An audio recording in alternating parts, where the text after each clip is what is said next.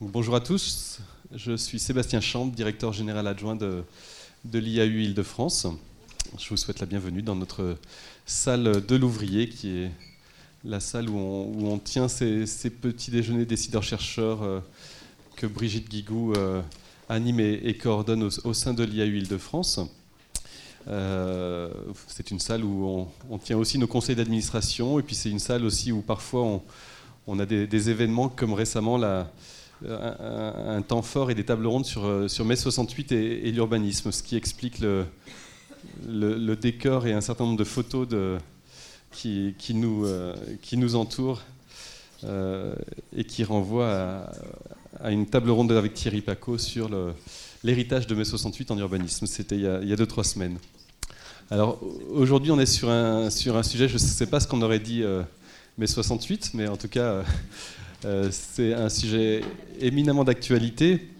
Euh, et quelque part, simplement en introduction, avant de laisser la parole au, à, Emmanuel Trouillard du, département Habitat Société de, de l'IAU et puis à nos deux invités que, que, Brigitte présentera, euh, un promoteur, une chercheuse. Donc on est vraiment dans la triangulation euh, expertise, recherche et, et, pratique, praticien, euh, qui doit nous, nous permettre de, de, progresser dans les réflexions. Simplement en introduction, vous, vous dire que cette question de comment Qu'est-ce qui se dit, qu'est-ce qui se noue, qu'est-ce qui se passe entre le, maire et le promoteur quand il s'agit de, préparer un, projet de, logement en Ile-de-France, mais ça peut être plus globalement peut-être en France euh, euh, d'ailleurs. Euh, insister sur le fait que est ici sur un sujet qui n'est pas au, au cœur de l'actualité médiatique quand on parle de, production de logement, de production urbaine. On pense euh, beaucoup aux opérations d'aménagement euh, qui ont un cadre contractuel assez établi pour, euh, pour, pour qu'un promoteur puisse intervenir et, acheter une charge foncière avec des, éléments qui le, qui le lient au, vendeur de la charge foncière, à, à l'aménageur. Donc on ne va pas être principalement sur ce sujet, on ne va pas non plus être principalement sur l'autre sujet qui, euh, qui, a lui aussi fait beaucoup parler ces derniers temps, qui est les, fonciers publics mis en vente par les appels à projets euh, euh, dont on a tous entendu parler. Ces, deux, aspects hein, prennent la lumière, je dirais, en matière d'actualité, mais l'IAU propose de ne pas oublier le diffus, puisque le diffus reste le, le cœur de, la production urbaine, le cœur de la production de, logements euh, en Ile-de-France. Euh, le diffus, ce sont ces, dents creuses, ces parcelles privées qui, à un moment, mutent. Euh, parce que certes le PLU le permet, mais il n'y a pas que la planification urbaine qui encadre la mutation de ces, fonciers diffus. Et, je pense qu'il est de notre responsabilité à, nous tous de, se poser la question de, des conditions dans lesquelles ce diffus évolue. Euh, et euh, j'espère qu'à l'issue de ces deux heures, vous, aurez euh, plus, de, voilà, plus, de, compréhension de ce qui se joue dans, l'accord entre un, promoteur et, un maire. A fortiori, donc, on parle d'un maire qui, qui n'est pas forcément détenteur du foncier, mais qui a d'autres outils pour, pour comment dire, peser dans le rapport de force euh, avec, euh, avec celui qui se propose de, construire euh, une opération de logement. Alors il a certes le PLU, évidemment, mais il n'y a, pas que ça. vous allez parler ce matin de, chartes promoteurs qui, ont vu le jour. Il y en a visiblement une cinquantaine en Ile-de-France à l'échelle des communes et qui encadrent ces développements urbains. Euh, mais on sait qu'il n'y a pas que ça non plus. Il peut y avoir vraiment du bugne à bugne, du gré à gré qui, euh, encadre euh, ces, ces, discussions et qui permettent d'aller plus finement qu'un PLU dans des questions de, programmation, de prix, de, de, prix visé, de population même ciblée. Et, et, quelles questions ça pose? Et c'est là tout l'objet de cette matinée. Donc voilà le, la problématique, elle va être approfondie maintenant, mais vraiment, je voulais insister sur le fait qu'il est vraiment de notre responsabilité de, prendre en compte ce qui est, euh, éparpillés à travers tout le territoire, mais qui, quand on fait les comptes, pèsent de façon très très importante dans, ce qui fait la production et la qualité de notre environnement urbain au quotidien.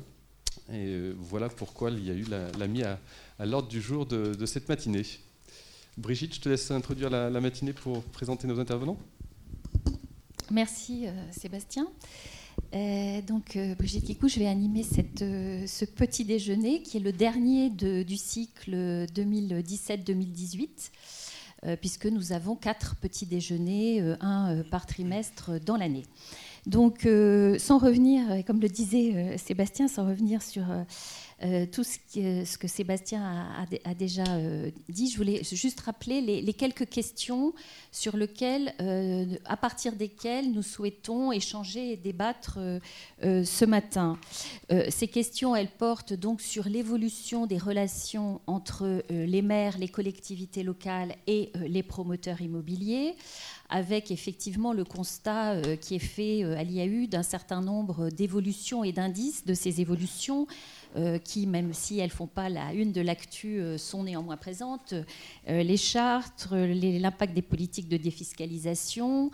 la diffusion de la VFA aussi, qui est un élément important, et, le tout dans un contexte bien connu de difficultés à construire, de prix immobiliers qui sont extrêmement élevés euh, en Ile-de-France, puisqu'ils ont été multipliés par trois depuis 2000, et d'augmentation des contraintes budgétaires des collectivités. Donc euh, un paysage qui est un paysage très contraint, dans lequel cette relation entre euh, maire et promoteur devient euh, importante, centrale et évolue. Et c'est bien euh, l'objet des questions que nous souhaitons débattre ce matin.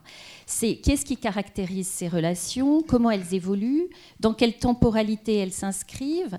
Et on se demande aussi si on peut identifier ce qu'on pourrait appeler une sorte d'émergence d'un modèle négocié de production de logements. On a parlé de, de modèle négocié dans l'urbanisme. Peut-on voir cette émergence euh, euh, au travers euh, de la production de logements? Donc on souhaite ouvrir la boîte noire, sortir d'une vision peut-être un peu naïve ou trop juridique qui partirait de l'idée que bah, le PLU, les documents réglementaires notamment, décident de tout, pour essayer de comprendre ce qui se discute, ce qui se négocie et les modalités de régulation. On va parler du niveau local. Euh, Julie Pollard nous montrera l'importance évidemment des politiques nationales, puisque le niveau local s'inscrit dans les politiques nationales, mais l'idée c'est bien que ces politiques nationales sont réinterprétées au niveau local. Euh, et euh, donc on va essayer de, comprendre ces modalités de régulation et aussi, puisqu'on est en Ile-de-France, les effets territoriaux de ces nouvelles relations. Alors on va le faire comme d'habitude au travers de trois interventions. Euh, d'abord, celle euh, d'Emmanuel Trouillard, qui euh, posera le cadre de, notre petit déjeuner de, ce matin. Donc, Emmanuel Trouillard, qui est géographe, spécialiste du logement à l'IAU Île-de-France et qui travaille, qui a fait sa thèse d'ailleurs sur, sur, les questions, sur les, questions de logement privé et qui travaille en tant que chargée d'études à l'IAU. Et puis ensuite, on donnera la parole à une chercheuse, Julie Pollard euh, maître d'enseignement et de recherche à la faculté des sciences sociales et politiques de l'Université de Lausanne, on y reviendra tout à l'heure, et puis pour 15-20 euh, minutes d'intervention. Et ensuite, euh, Frédéric Cartier, directeur immobilier et Fage Immobilier Île-de-France. Et puis, nous aurons un échange et vous pourrez poser toutes vos questions. Emmanuel. Bonjour à tous. Donc, euh, je vais vous présenter rapidement quelques éléments de, cadrage de, notre sujet avant d'enchaîner sur les interventions de nos invités. Donc, c'est parti. Alors, tout d'abord, euh, bien entendu, comme euh, vous le savez tous, aujourd'hui, on est dans une période intéressante au niveau de la construction, puisque à la fois on, on connaît une très forte hausse ces dernières années de la construction de logements. Donc, vous voyez, en 2017, on est arrivé pour l'Île-de-France à 82 plus de 82 000 logements construits. Donc en fait, on atteint des niveaux qui n'avaient pas été observés depuis euh, la fin des années 70. Donc euh, tout d'abord, c'est à souligner. Et aussi le fait que, euh, comme vous le savez tous, beaucoup de documents d'aménagement franciliens ont posé comme objectif la production de 70 000 logements par an. cet objectif, il a été dépassé, il a été atteint à ce moment-là donc objectif qui a été rappelé par le SDRIF, par le schéma régional de l'habitat et de l'hébergement. En parallèle donc de ce, boom de la construction euh, de ces dernières années, bien entendu, comme ça a été rappelé par Brigitte, il y a euh, l'augmentation des prix qui est aussi un élément majeur euh, d'évolution aussi même des, négociations entre, entre maires et promoteurs, avec les prix qui ont été multipliés par trois. Donc ici c'est le logement neuf, mais il, en va de même pour la promotion privée, pour le neuf, le neuf va dans, le même sens que l'ancien, dans le sens où c'est porté par une, augmentation euh, sous-jacente des prix fonciers. Et il faut bien voir que justement cette évolution, euh, cette, inflation euh, des, prix fonciers a un impact sur le bilan des opérations projetées, sur les capacités d'intervention des pouvoirs publics en matière de foncier et d'immobilier. Et donc ça, ça va entraîner des modifications dans les, dans les négociations entre maires et promoteurs. Alors, Ici, une proposition de décomposition, on va dire, des segments de la construction neuve en Ile-de-France pour vous montrer ce que pèse justement euh, cette filière promoteur dont on va parler aujourd'hui. Donc, sur les 82 000 euh, logements construits en, 2017, avec les différentes, euh, les différentes données disponibles, on peut faire une, grosso modo une évaluation qui montre que ce secteur privé y représente largement plus de 60% de la construction neuve francilienne aujourd'hui et euh, que la promotion privée elle-même, à elle seule, représente largement plus de 50% de cette, euh, de cette production privée. Donc ici sur ce graphique, vous avez euh, la promotion privée, ça va correspondre à ces deux briques en bleu. Donc ici avec la vente au détail, la vente en bloc qui inclut ce qu'on va appeler la VFA HLM, c'est-à-dire l'achat par des bailleurs sociaux de logements directement auprès des promoteurs. On a l'individuel pur, donc ça, ça va renvoyer à d'autres filières de construction privée, comme les constructeurs de maisons individuelles, euh, d'autres maîtres d'œuvre, euh, type architecte, etc., euh, ou de l'autopromotion même. Et vous avez une autre catégorie un peu fourre-tout qui s'appelle l'autre collectif, mais qui va aussi intégrer notamment les logements sociaux, et donc qui va correspondre un peu à cette, à cette, part sociale, on va dire, de la construction neuve en Ile-de-France. Donc un sujet absolument majeur, puisque vous comprenez bien que si on veut, par exemple, atteindre les objectifs de logement qu'on se fixe dans les documents d'aménagement, euh, on ne peut pas faire l'impasse sur cette question de la production privée, euh, puisque, alors que les documents d'aménagement aujourd'hui se focalisent euh, essentiellement quand même sur, sur la production sociale et ses, localisations, au travers de la loi SRU, etc. Mais il y a tout cependant qui est beaucoup moins exploré par, par la recherche, mais aussi par, par l'aménagement.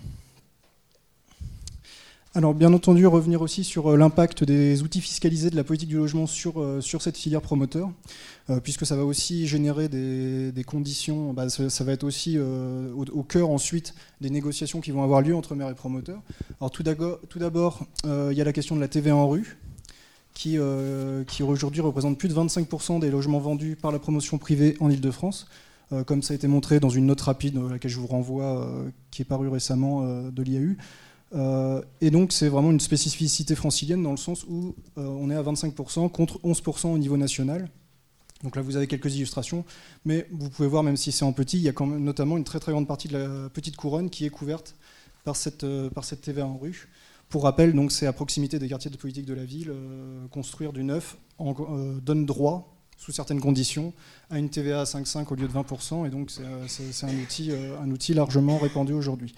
Autre élément important, euh, l'investissement locatif au particulier, alors, qui pour le coup est un peu sous-représenté en Ile-de-France par rapport au niveau national, puisque ça représenterait, selon la FPI, 42% des ventes au détail en Ile-de-France contre 54% au niveau national. Mais bien entendu, ça reste un élément euh, majeur pour comprendre les dynamiques de la promotion privée aujourd'hui, et notamment, comme on va le voir euh, quand on va aborder très rapidement les chartes promoteurs, tout ça c'est des éléments de négociation, puisque certains maires vont chercher par exemple à limiter l'impact de, cet investissement locatif euh, pour privilégier davantage, par exemple, l'accession à la propriété.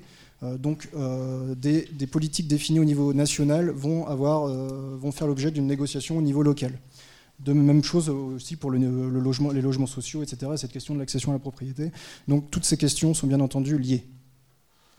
Alors très rapidement, je vais revenir sur les évolutions, on va dire, des localisations des opérations de la promotion privée en logement en Ile-de-France donc en trois grandes périodes. Euh, pour rappel, bien entendu, euh, c'est des choses qui sont maintenant mieux connues.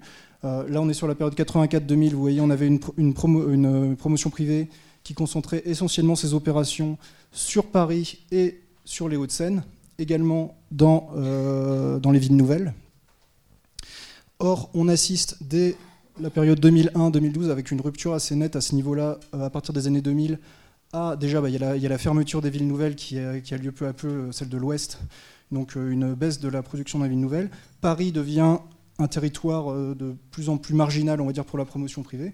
Et surtout, on a, de plus en plus d'interventions de la promotion privée au sein de l'ancienne banlieue rouge, c'est-à-dire essentiellement dans le Val-de-Marne et la Seine-Saint-Denis. Et notamment, vous voyez, avec des pôles importants de production qui se développent à ce moment-là, comme Saint-Denis, bien entendu, mais aussi toute cette zone-là euh, qui auparavant était peu, euh, faisait peu l'objet d'opérations et notamment souvent euh, du fait de blocages politiques. Donc, ça nous renvoie encore à ces questions de négociation maire promoteur, puisque voilà, le, changement d'étiquette de certains maires peut débloquer une situation, peut entraîner un nouveau système qui est de négociation, qui, qui va faire évoluer aussi les localisations la, des opérations de la promotion privée au-delà des, seuls mécanismes de marché. Et enfin, euh, donc euh, la même carte euh, mise à jour, mais là c'est simplement les opérations depuis 2015.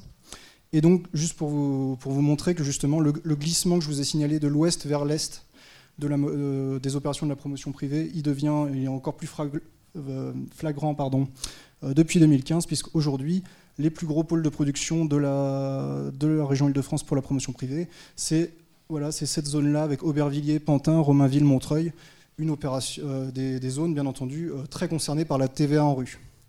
Donc on est bien loin de, parfois de la représentation qu'on a de promoteurs qui vont aller que vers les communes aisées, euh, c'est-à-dire dans les Hauts-de-Seine et Paris. Ça, c'était une vision des années 80. Donc c'est pour et aussi pour rappeler, bien entendu, quand on dit négociation maire-promoteur, donc on résume en deux grandes catégories. Comme je le dis ici, depuis 2015, les promoteurs sont intervenus dans 346 communes différentes en Ile-de-France ça signifie qu'il y a euh, donc autant de. C'est-à-dire, on va voir que depuis 2015, entre on va voir que voilà, les promoteurs se comptent en centaines, il y a des centaines de maires. Donc, bien entendu, quand on parle de négociation maire-promoteur, euh, il faut bien, être, faut bien relativiser. Euh, à chaque fois, ça va être des relations bilatérales voilà, qui vont se jouer. Il y, a des, rapports de force politique. Et une vérité dans une commune ne va pas être la vérité dans une autre commune, bien entendu.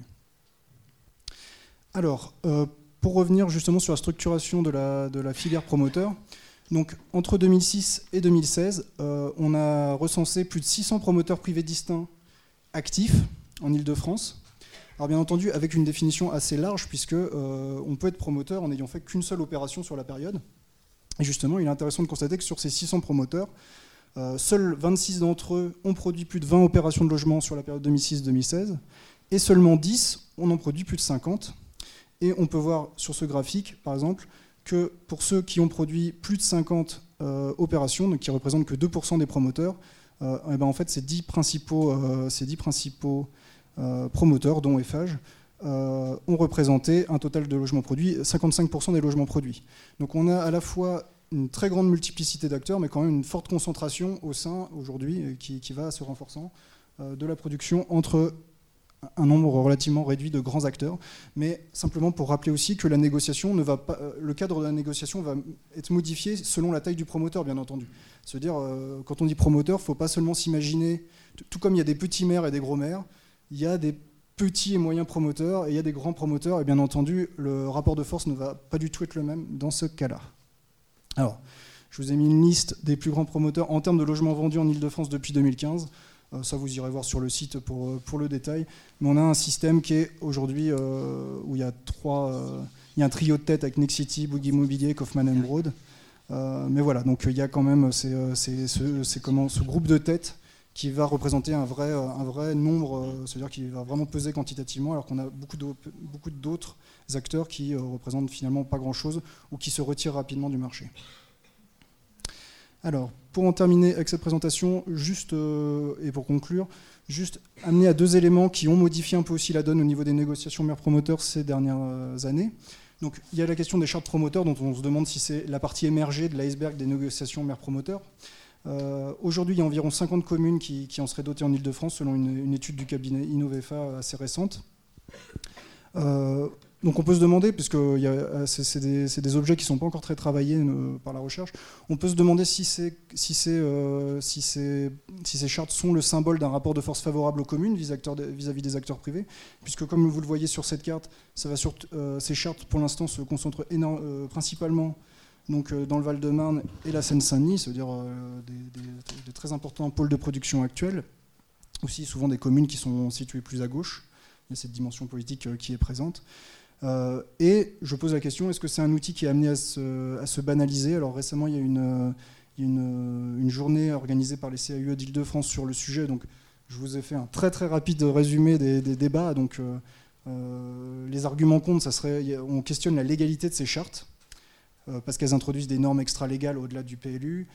des plafonds de prix, des clauses anti-spéculatives, c'est-à-dire on, empêche les acheteurs de revendre avant un certain temps, un peu sur le modèle de ce qu'on peut observer par exemple sur l'investissement locatif ou ce genre de choses. Euh, ça introduit aussi des préférences de commercialisation, c'est-à-dire euh, on va dire aux promoteurs euh, ah il faudrait par exemple que vous alliez en premier démarcher nos, nos locataires sociaux, etc. Ce genre, de, ce genre de pratique. Alors pour ces genres de promoteurs, puisque aujourd'hui c'est des outils qui après une première période où ils étaient très critiqués par la préfecture, par la FPI aussi, maintenant sont quand même plus soutenus. C'est-à-dire aujourd'hui les promoteurs, il y a quasiment Monsieur Cartier me dira si je me trompe, mais j'ai l'impression qu'il y a quasiment un consensus des promoteurs pour ces, outils, ou alors ceux qui sont contre ne se, prononcent pas beaucoup. Donc euh, beaucoup de promoteurs présentent ça comme un cadre gagnant-gagnant pour les maires et promoteurs, avec qui entraînerait des coûts fonciers moindres si les prix de sortie arrivent, euh, les prix de sortie arrivent vraiment à être contrôlés, ce qui pose aussi la question de quels sont les outils des mairies pour parvenir à ce résultat. Euh, ça produirait des opérations de meilleure qualité avec des, contraintes architecturales un peu plus poussées. Et surtout, argument intéressant, c'est que en fait, ces chartes représentant une espèce de formalisation de l'informel, de débat informel, euh, pour certains promoteurs, ça constitue une base de négociation en fait plus claire, avec une baisse de l'incertitude, euh, qui peut être bénéfique pour, euh, pour tous les partis, plutôt qu'un système qui parfois, s'il est, s'il est plus opaque, peut être plus clientéliste. C'est un mot qui a été prononcé au moment de cette journée. Il reste une minute. Mais c'est parfait, c'est ma dernière slide. Et et donc, autre élément, donc là qui n'est pas vraiment actuel, mais c'est plus sur le, sur le court moyen terme, euh, avec la décentralisation au début des années 80, on a un système qui s'est mis en place où le maire a en main euh, ses documents d'urbanisme, c'est-à-dire il produit, le, il, produit le PLU, et aussi il distribue les permis de construire. Or, euh, et donc le maire représente aujourd'hui vraiment l'interlocuteur privilégié du promoteur, ce modèle est amené à être mis en cause tout de même, notamment à partir des années 2020, euh, puisqu'il va y avoir l'essor des PLUI, donc des PLU euh, intercommunaux. Euh, et donc, comme on pose la question, les intercommunautés vont-elles être amenées à s'inviter très rapidement à la, table des négociations entre le maire et le promoteur? Puisque, comme vous le savez, la carte des intercommunautés elle a beaucoup changé en Ile-de-France très récemment, puisqu'elle elle est passée de 113 à 63 intercos euh, en à partir de 2016-2017, donc 64 euh, si on compte aussi la métropole du Grand Paris, dont on verra euh, ce qui va advenir. donc il y a déjà cette simplification de, la carte intercommunale qui simplifie, on va dire, qui, simplifie largement la donne à ce niveau-là. Et surtout, il y a la loi Allure qui cherche en parallèle à généraliser la compétence PLU à cet échelon intercommunal. même si encore aujourd'hui la région Île-de-France connaît un certain retard en la matière, parce que la carte intercommunale est récente, parce qu'il y a des stratégies d'attente des, euh, euh, intercos, c'est-à-dire de prendre vraiment cette compétence à partir des, euh, prochaines élections municipales. Donc ça, c'est des arguments qui ont, été, comptés. Donc je vous renvoie à une note rapide très intéressante qui, est parue sur le sujet. Aujourd'hui, il n'y a que 3 PLUI approuvés en Ile-de-France, mais c'est une donnée qui pourrait, changer, on va dire, le système tel qu'il était jusqu'à présent, et on va quand même vers un système... Bah, c'est-à-dire, tout va dans le sens d'un renforcement du rôle euh, des intercos, même si pour l'instant le, fameux euh, il reste le tabou justement du permis de construire qui reste, euh, qui reste au maire. Un, élément effectivement. On peut se demander est-ce que bientôt on cherchera à le donner aux intercos? Voilà, bon, j'ouvre là-dessus. merci, merci beaucoup Emmanuel pour ce panorama très, très complet. donc vous l'avez vu, l'IAU est experte sur cette question. Vous retrouvez les publications sur, sur notre site web et on a mis aussi un certain nombre publications à l'entrée, vous pourrez les consulter à la sortie. Alors, très vite, la parole à la, recherche, si je puis dire. Euh, donc, Julie Pollard, euh, vous êtes en tout cas, vous êtes universitaire à l'université de, Lausanne. Vous travaillez, vous êtes politologue. vous travaillez depuis une quinzaine d'années sur les politiques urbaines et particulièrement les politiques du logement. vous avez, et vous venez de publié, c'est vraiment tout récent, mai 2018, un ouvrage à la Fondation Sciences Po Les Presses qui s'appelle L'État, le promoteur et le maire, la fabrication des politiques du logement. Donc vous êtes une spécialiste de ces questions. Alors, euh, la question que je voulais vous poser, c'est, euh, voilà, vous, constatez que euh, les promoteurs deviennent de plus en plus des partenaires incontournables dans les politiques du logement. Qu'est-ce qui, dans les relations maire-promoteur, de votre point de vue, évolue? Euh, qu'est-ce qui vous amène euh, à comment vous qualifiez cette relation euh, quels sont les leviers, les ressources dont peuvent se saisir les promoteurs dans les relations avec, les élus Et est-ce qu'il y a consolidation de ou émergence de ce nouveau modèle de production négociée de logement alors bonjour à, tous et à toutes. Tout d'abord, merci beaucoup à l'IAU pour cette invitation. Je suis ravie d'être là aujourd'hui pour discuter de ce, sujet important. Et puis merci également à Emmanuel pour ces éléments de cadrage qui sont vraiment euh, absolument euh, essentiels euh, et, voilà. Donc moi, je vais repartir. La, commande qui m'avait été faite, c'était de, partir de cette histoire de, charte promoteur en se demandant, voilà, ce qu'il en était, comment est-ce qu'on pouvait analyser ça, et qu'est-ce que ça nous disait par rapport à la question donc, de la négociation entre promoteur Donc c'est essentiellement de ça dont je vais parler aujourd'hui. Je vais moins parler de la question de l'État, qui est euh, des rapports entre État et promoteur, qui est un élément essentiel, essentiel dans, le livre que vous, venez de présenter. Euh, donc effectivement, en termes empiriques, donc juste pour rappeler quelques mots, mais c'est exactement ce que tu as présenté, euh, Emmanuel, euh, on observe depuis quelques années, assez récemment en fait, une multiplication de, ces chartes. Il y a eu une médiatisation relativement importante, enfin, tout est relatif, mais dans les années 2015-2016 autour de ces documents. Alors tu, as rappelé de, de quoi il s'agissait, donc c'est concrètement, c'est une charte promoteur, c'est un document qui va être signé conjointement par les acteurs politiques locaux et les promoteurs qui interviennent dans une commune et qui portent sur les conditions de réalisation de logements dans la commune. Donc c'est une sorte de code de, bonne conduite qui, en principe, euh, a pas, n'a pas de statut légal et qui, en principe, n'est pas censé être quelque chose de, contraignant. Donc le en principe est très important dans cette phrase. Alors que contiennent les chartes? Hein, C'est ce, que, ce que tu as dit également.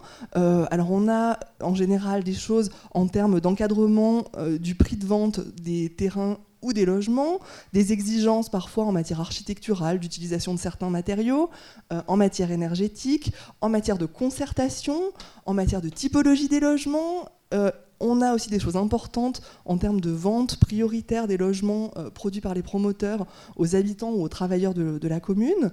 Euh, on a euh, des exigences concernant le nombre de logements sociaux, etc. Donc on a énormément de choses dans ces chartes, qui sont d'ailleurs des documents euh, très variables. Dans certaines communes, ça va faire 3-4 pages, dans d'autres, ça va jusqu'à une trentaine de pages. Donc voilà, c'est un, document qui est en fait assez peu, assez peu normé.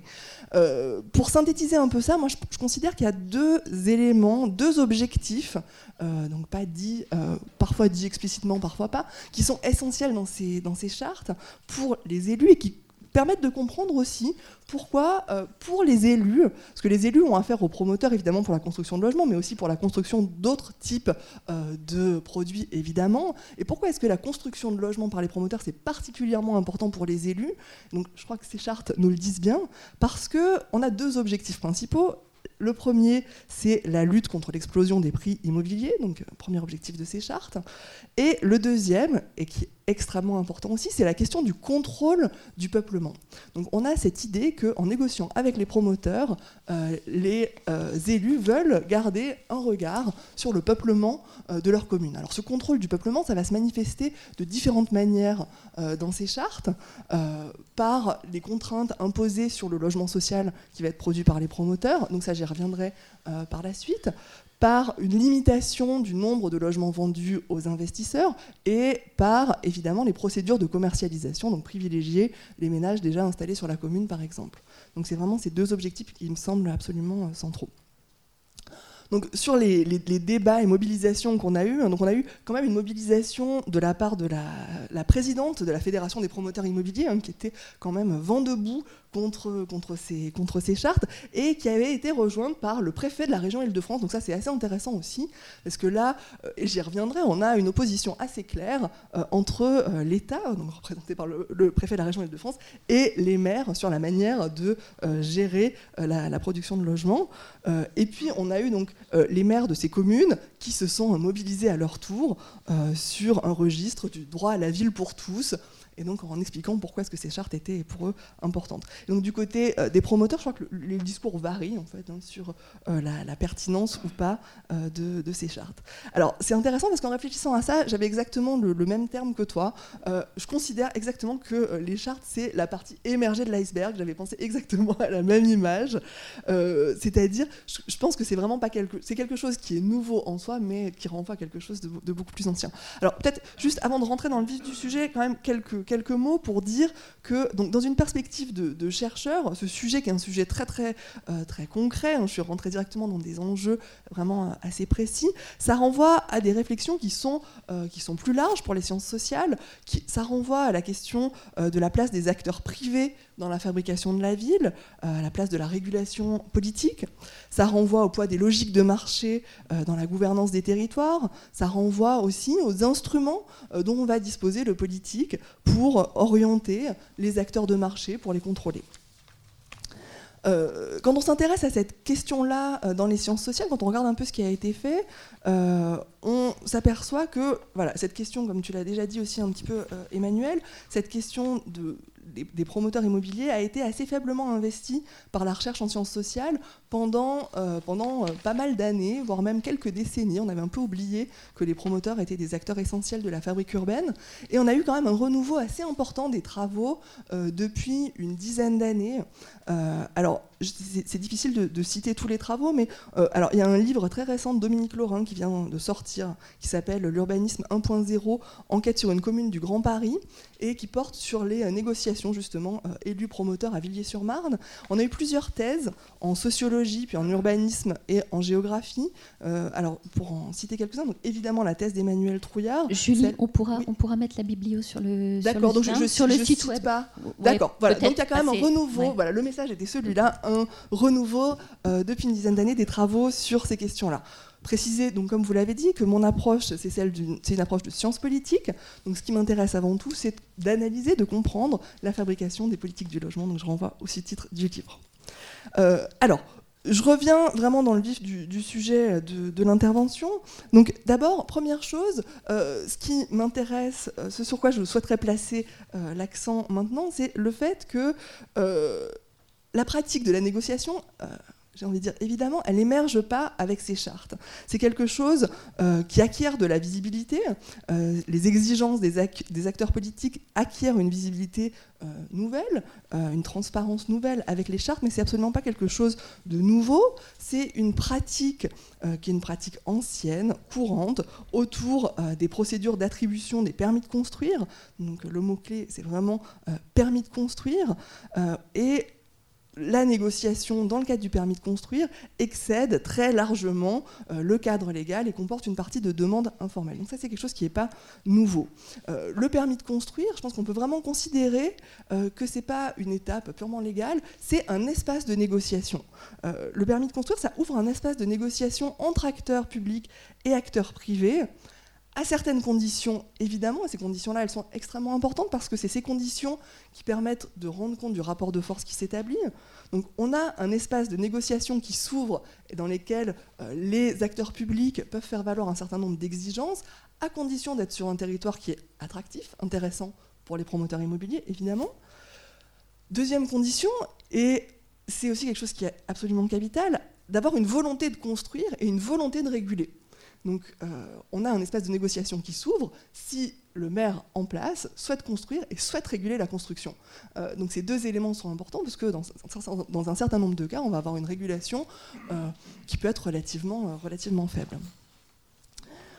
Troisième élément dans le rapport de force qui va se jouer, c'est important aussi que les élus, pour pouvoir négocier, aient une forme de capacité d'expertise propre, donc des services qui soient compétents, qui soient capables d'entrer en négociation avec, avec les promoteurs immobiliers. Concrètement, moi, ce que je propose, c'est d'analyser euh, cet espace de négociation comme un rapport d'échange, au sens où, euh, c'est un concept qui vient de la sociologie des groupes d'intérêt, mais qui est assez euh, transparent, au sens où on est vraiment dans un cadre où chaque partie prenante va avoir besoin de l'autre, besoin des ressources possédées par l'autre acteur. On est dans un cadre d'interdépendance très étroite entre les maires et les promoteurs. Euh, alors concrètement, qu'est-ce qui s'échange? Pourquoi est-ce que je choisis ce terme d'échange? Alors, du côté des maires, quelles sont les ressources des maires euh, Alors, on, peut faire une liste plus ou moins longue. Il y a deux éléments essentiels. Les ressources des maires, c'est avant tout des ressources fondées sur le droit, qu'ils vont euh, mobiliser, donc sur le droit de l'urbanisme notamment, donc l'attribution des permis de construire, mais aussi le, la, délimitation de ZAC, etc. Je ne vais pas multiplier les exemples. Le deuxième grand type de ressources des collectivités, c'est le sol. Donc c'est la capacité à avoir une maîtrise foncière euh, et notamment la détention de foncier public. Donc en allant très vite, c'est ça les deux ressources essentielles pour moi du côté des maires. Du côté des ressources des promoteurs, pourquoi est-ce que c'est important pour les élus d'entrer dans cet échange, dans cet espace de négociation avec les promoteurs? Parce que les promoteurs sont détenteurs de ressources absolument fondamentales et qui sont devenues de plus en plus fondamentales pour les élus locaux. La première chose, c'est l'expertise. Donc les, euh, les, élus sont globalement demandeurs de l'expertise des promoteurs immobiliers sur le développement urbain.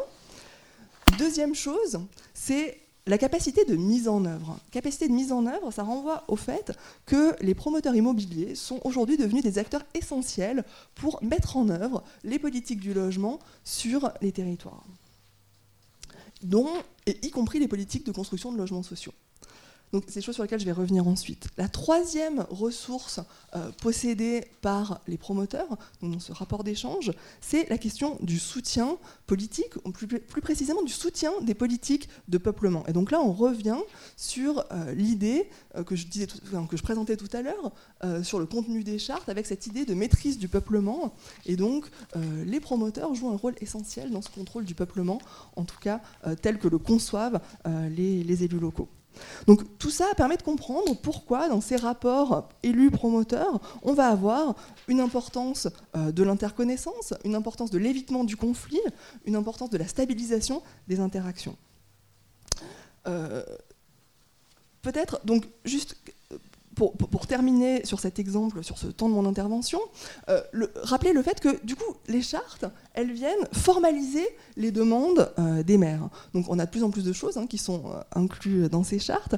Elles donnent plus de transparence au sens où, a priori, de ce fait, euh, les mêmes informations vont être fournies à tous les promoteurs sur les conditions d'intervention sur une commune. ces éléments, ces exigences, elles existaient déjà avant, bien souvent, dans la plupart de ces communes, mais il fallait faire un travail de réseautage ou un travail, avoir, ou être déjà intervenu sur la commune pour en avoir, pour en avoir connaissance. Donc je pense que cette question euh, de la transparence et de la formalisation de l'informel, c'est euh, quelque chose euh, qui est extrêmement important. Puis une dernière chose qu'on peut dire, c'est que pour autant, ça ne clôt pas, la négociation au sens où on a encore après la négociation de la charte. Donc ça, c'est encore un, élément pour, pour en, en, dire un petit peu plus là-dessus. deuxième point sur lequel euh, je voulais euh, dire quelques mots, c'est finalement, donc là je suis restée quand même sur des enjeux assez, assez, micro, assez euh, vraiment sur cette interaction. Je pense que cette interaction, elle prend place dans quelque chose de plus général, et c'est ce que vous disiez tout à l'heure, elle prend place dans une véritable reconfiguration des politiques du logement. Euh, c'est vraiment pour moi une dimension donc d'une évolution plus profonde euh, des politiques du, logement, on peut même dire euh, de l'émergence dans ce secteur d'une nouvelle forme de régulation politique. Donc cette régulation politique, elle est basée sur trois choses. La première chose, c'est ce qui est fondamental pour comprendre cette nouvelle forme de régulation politique, c'est le contexte que vous avez rappelé, qui est un contexte de tension.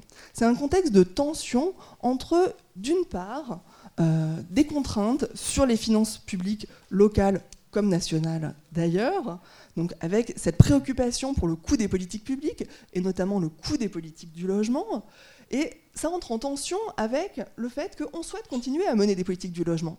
Donc on a une tension entre, d'une part, euh, le coût des politiques publiques et la persistance d'objectifs politiques volontaristes.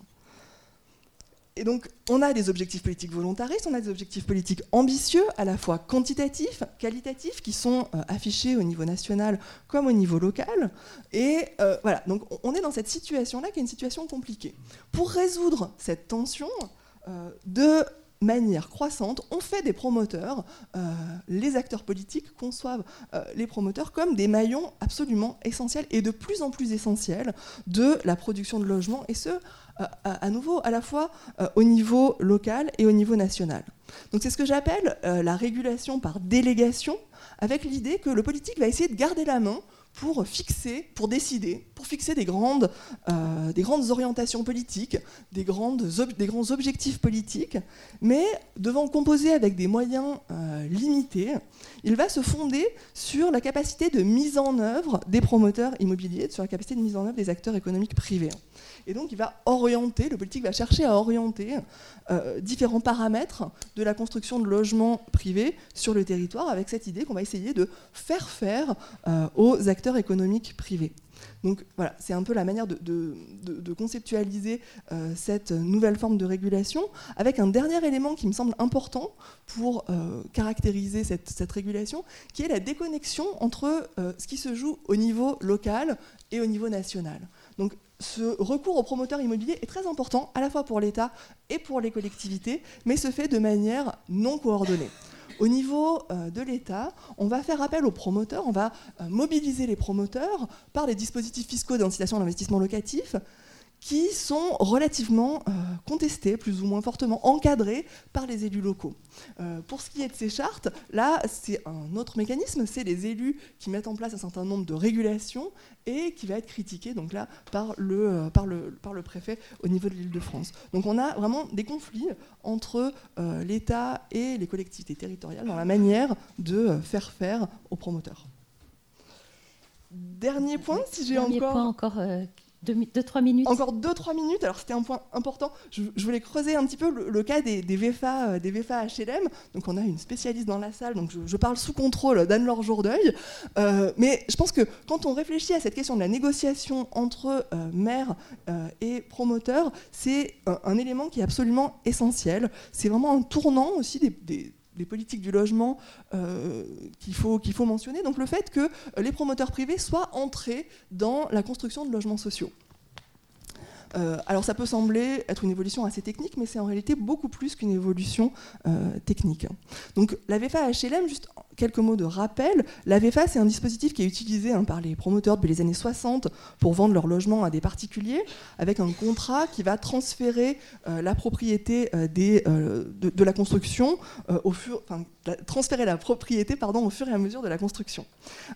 c'est un outil qui a été adapté graduellement aux problématiques du logement social et qui a vraiment été mis en place euh, à l'instigation des acteurs euh, publics locaux et puis la, la régulation nationale s'est euh, adaptée ensuite. Alors, à l'origine, les promoteurs étaient quand même assez euh, réticents euh, sur, sur cette, sur on cette y reviendra dans on, la partie on a eu des, des, mobilisations assez fortes, en particulier de Jean-François Gabilla, qui était à l'époque président de la fédération euh, des promoteurs, qui était très très opposé au VFA. Alors, ça a changé ensuite, mais à l'origine, on avait une, les, promoteurs étaient plutôt réticents sur, sur ces VFA. et on demandera à, Frédéric Cartier ce qu'il en pense. Bien sûr. Et, Julie, quel, quel, en, quoi c'est par rapport à notre, sujet de, la négociation et des relations promoteurs-élus, euh, en quoi cette montée de la VFA, cette croissance du nombre de VFA, euh, en, quoi ça a un impact, en quoi c'est important? Alors c'est vraiment euh, quelque chose qui a eu une place cruciale dans les négociations, en fait. C'est-à-dire que dans les années 2000, de plus en plus de communes ont imposé aux promoteurs de construire un certain nombre de, euh, logements sociaux. Dès euh, le début des années 2003-2004, je crois, Bertrand Delanoë fait un discours en disant Je refuserai systématiquement tous les permis de construire qui ne comporteront pas de promoteurs, qui ne comporteront pas au moins 20% de logements sociaux. Donc on a vraiment une volonté politique de mobiliser les promoteurs pour produire euh, du logement social au niveau local. Voilà, donc, je pourrais y revenir.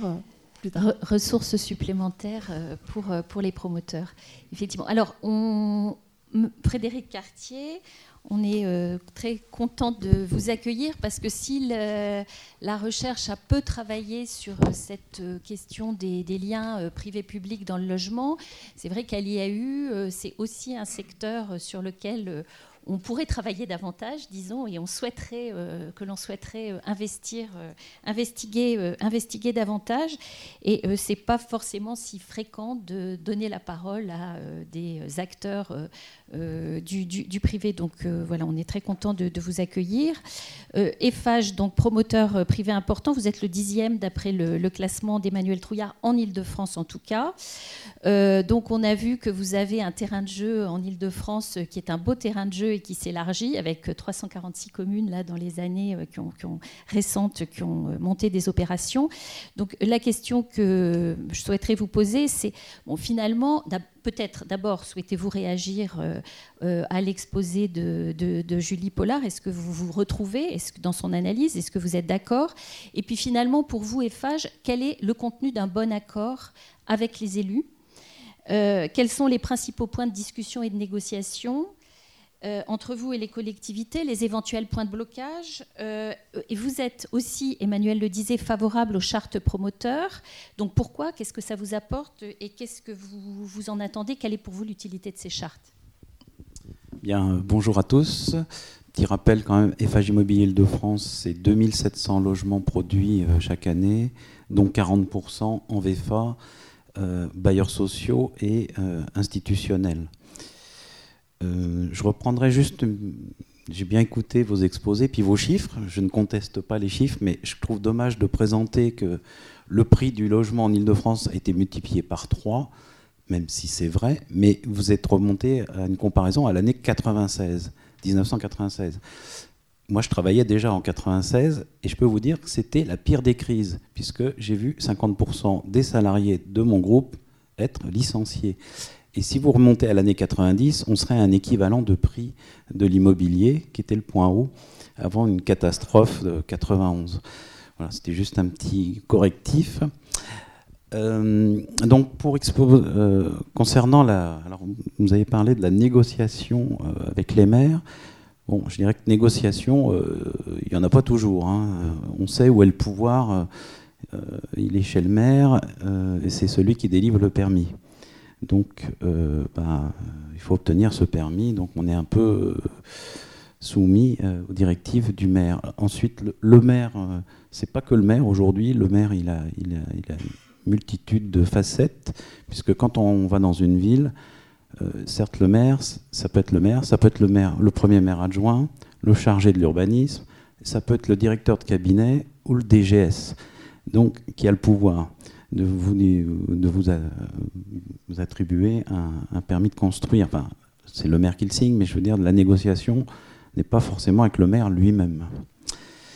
Euh, donc, pour, euh, je, vais avoir trois, trois, parties dans mon exposé. Euh, tout d'abord, les, attentes des élus, telles que on, les côtoie au quotidien. J'aurais pu faire un, un verbatim, d'ailleurs. Euh, et le mettre sur un PowerPoint. Bon, je ne l'ai pas fait. Mais... Euh, deuxième point, c'est toutes les difficultés qu'on rend compte en tant que promoteur. Et puis, euh, dernier point, c'est qu'est-ce qui, quelles sont les bonnes pratiques à, mettre en œuvre. Alors, c'est vrai que d'une ville à une autre, c'est très différent. premièrement, il y a, où il y a une politique du logement avec sur les prix ou pas. Il euh, euh, y a des villes qui plafonnent les prix, euh, qui, ont qui nous imposent des listes de clients, qui nous imposent des prix, etc. Et d'autres, pas du tout. Donc ça, c'est l'attente des élus, souvent, sur une politique du, prix. ensuite, il y a des élus, ils veulent de la concertation. Et d'autres, pas du tout. J'ai fait un permis dans une ville de l'Ouest, je ne citerai pas les noms parce que je ne veux pas que ce soit repris dans la presse, euh, où on m'a dit Ah non, non, surtout pas de réunion avec les voisins. Du coup, j'ai eu trois recours, j'ai mis euh, un an et demi à m'en sortir. Et puis j'ai des villes au sud de Paris où là, c'est concertation non-stop. Alors c'est vrai que c'est un peu casse-pied, parce qu'on fait des réunions euh, deux fois par mois jusqu'à minuit, et puis c'est la population qui fait le projet. Mais à la fin du compte, on n'a pas de recours et on est très content. donc il y a les deux aspects comme attente des élus. bien sûr, il y a des maires qui sont bâtisseurs, puis d'autres pas du tout. on voit que c'est pas pas parce qu'on est bâtisseur qu'on n'est pas réélu. Euh, et, l'inverse aussi. Bon. Euh, les attentes des élus vis-à-vis des acquéreurs aussi de logements, c'est-à-dire que quand on livre une opération qui a quelques difficultés de lever de réserve, si les gens n'ont pas de chauffage, euh, ne serait-ce que la télé ou je ne sais quoi, maintenant ils appellent le maire. C'est un grand classique. Et puis tout ça, ils se mettent en réseaux sociaux. J'ai une opération dans l'ouest parisien, pas le même que tout à l'heure, où euh, il y a eu 19 courriers envoyés au président du groupe Eiffage euh, pour des levées de réserve non levées. Euh, injustifiées selon nous d'ailleurs, mais quand même. Donc les, acquéreurs aujourd'hui s'adressent directement au maire comme si ça se pratique souvent dans le logement social. On, on, appelle le maire, qui est souvent le président de l'office local, donc euh, c'est devenu une pratique. Donc évidemment, les maires n'aiment pas ça. Euh, ensuite, les attentes des, élus euh, concernent les équipements publics à financer. Donc ça, je reviendrai là-dessus sur les propositions et les montages intéressants. Mais c'est quand même le sujet. Et il y a beaucoup d'opérations où, quelquefois le, maire est un peu hypocrite, il dit pas je je veux pas que vous fassiez votre permis, mais euh, il fait lambiner, tout ça parce qu'il ne peut pas financer les équipements publics liés euh, aux logements familiaux. Ensuite, il y a le calendrier électoral. J'ai entendu un maire il n'y a pas longtemps, président d'un grand établissement, me dire ce quartier, je ne vais pas vous donner votre PCM qui me permettait de lever des recours, parce qu'aujourd'hui, j'arrête les logements, euh, regardez les, réseaux sociaux, euh, mes concitoyens trouvent que je bétonne trop. Donc j'arrête parce que je veux être élu en 2020. C'est un maire qui a plus de 70 ans. Voilà, donc euh, ben, on arrête. Je vous passe la date de livraison quand euh, il faut viser mai 2020, alors que votre planning il est à novembre 2020. Quoi. Bon. faudra livrer en mai 2020, sinon vous ne démarrez jamais. Euh, ensuite, sur les bailleurs sociaux, donc, une attente des, élus aussi qui nous flèchent quand même très souvent euh, quand on doit faire notre code-part de logements sociaux, les bailleurs sociaux. C'est pas plus mal parce qu'on travaille en amont avec eux sur la conception. Euh, mais souvent c'est très fléché. Euh, la réalisation des travaux aussi. Donc euh, les maires sont très attentifs à l'impact environnemental et sur le trafic, etc. Puisque c'est pareil, les, donc ils aiment bien les chartes constructeurs de marché de construction à faible nuisance. Euh, un petit volet, parce que je sais que dans la salle, en principe, il y a des architectes. Euh, ça aussi, c'est un sujet sensible, l'architecte. Donc, euh, vous avez de tout en matière d'attente des élus. L'élu qui veut une star parce qu'il veut un objet et puis ça le valorise. Donc, on va chercher un Jean Nouvel ou je ne sais qui. Donc, beaucoup de villes, bah, la ville de Paris essaie de promouvoir les jeunes architectes, c'est bien. Euh, mais souvent, c'est pas, euh, une difficulté aussi pour nous, parce qu'un jeune architecte, il ne sait pas toujours construire. Et donc, bah, ce qu'il faut, bon, après, je vous dirai mes propositions. en effet, euh, c'est bien d'essayer de les faire travailler. Il y a des villes aussi qui nous demandent un concours architecte. C'est même inscrit dans leur PLU. Pour plus de 3000 m2, il faut faire un concours architecte avec trois architectes. Qui les paye ah bah, bah c'est vous, hein, c'est vous le promoteur, hein, c'est vous qui êtes riche. Donc vous payez. Bon, c'est complètement. Euh, enfin, je sais pas, moi, il y a un ordre des architectes, ils devraient, euh, je pense, se défendre un petit peu euh, quand c'est comme ça. voilà, donc ça, c'est aussi un, un sujet important. il y a d'autres volets comme l'insertion aussi. Donc on nous demande pas mal de clauses d'insertion pour faire travailler à partir d'associations d'insertion des salariés sur nos chantiers. Donc ça, on en signe pas mal. C'est une attente des villes. Et puis, toujours dans les finances, il y a beaucoup de fondations qui se sont créées pour financer ben, un peu de tout, les réverbères les beaux trottoirs à refaire parce que bah, les, communes sont exsangues. Donc euh, il y a des fondations euh, qui permettent de financer. Donc régulièrement, nous sommes sollicités. Ça peut être aussi pour euh, refaire des monuments historiques. Là, je viens de financer pour 15 000 euros la réfection d'un clocher. Bon. voilà. Il y a le sport aussi qui est une dimension importante chez les, élus, puisque le sport, bah, d'abord, c'est des enfants qui sont dans le club sportif, qui ont des parents et qui sont électeurs. Et donc d'avoir des bonnes installations et à proposer euh, facilite. Et là, souvent, on, a pas mal de sponsoring, euh, de, mécénat sportif. Voilà pour les, Alors, je vous passe l'urbanisme, euh, qui, vient évidemment la base des attentes des, des maires. alors, deuxième point, les, difficultés qu'on rencontre. Euh, en matière d'urbanisme, euh, il y a un PLU. Euh, et souvent, je vous citerai un exemple d'une ville où bah, d'abord je signe une promesse de vente, ça commence toujours là, avec un propriétaire, et on peut faire 11 500 mètres carrés de SDP de logement. Je vous la fais courte, cinq ans après, j'ai obtenu un permis, j'en fais 8005. Voilà. Euh, et on, moi j'entends souvent euh, ah bah c'est pas parce qu'il y a un PLU euh, qu'il faut qu'il faut remplir la capacité. Alors c'est vrai qu'on se donne des règlements, mais si c'est pas pour les appliquer, nous c'est un peu perturbant. Et c'est un grand classique. On dédensifie, on perd toujours un ou deux niveaux. voilà. Et, ça sans changement, de, sans modification du PLU, sans.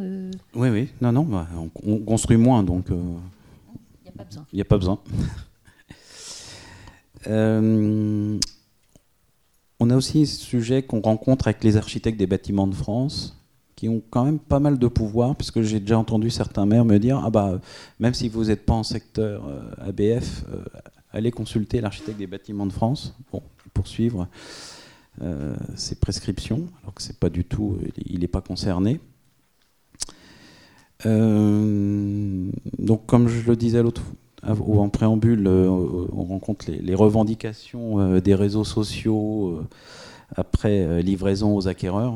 Il faut savoir que dans un programme, il y a toujours 5% des gens qui sont, qui sont un peu casse-pieds, même si on a bien travaillé. autre sujet, c'est le changement des taxes d'aménagement. Alors là, tout le monde, ça y est, tout le monde met à 20%.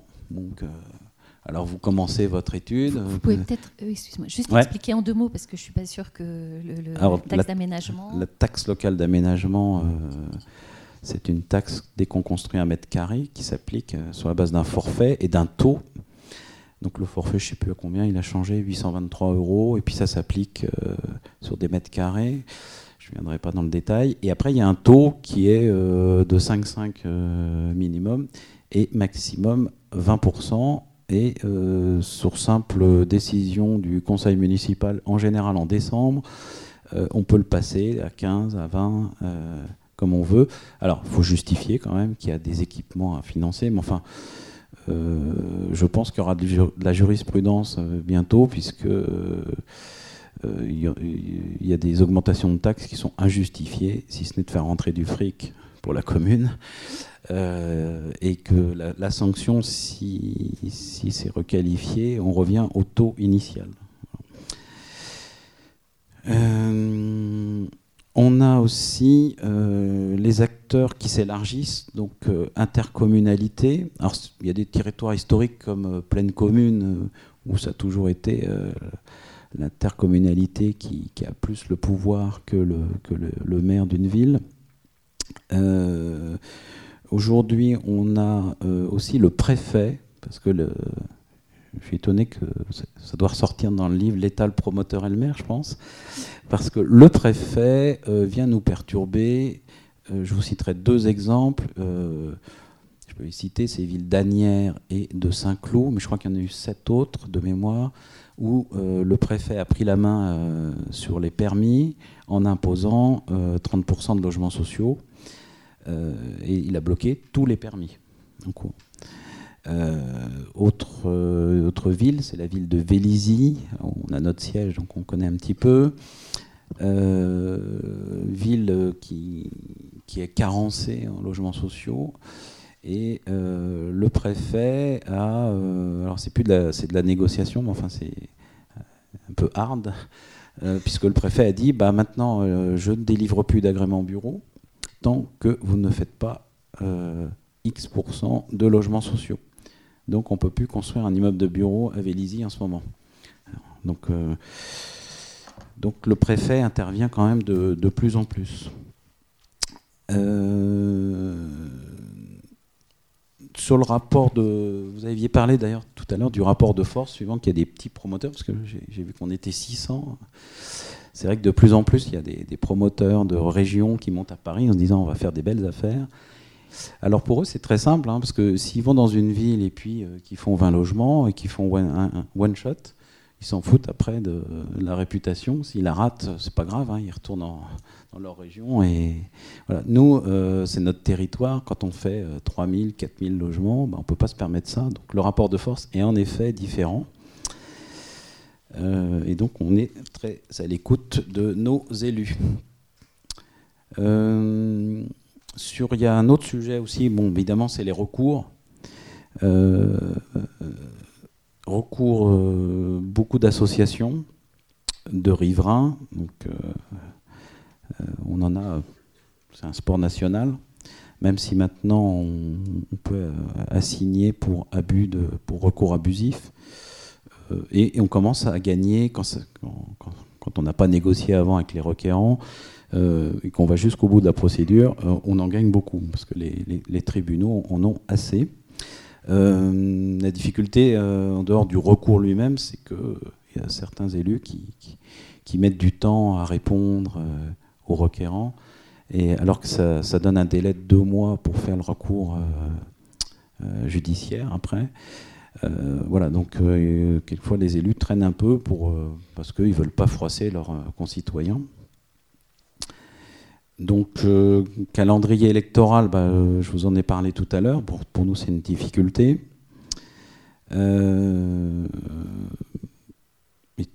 les études d'impact aussi. Euh, certains maires nous disent Ah, il y a une étude d'impact. Oui, mais alors il va y avoir euh, une concertation publique, donc tout le monde va être au courant de ce projet.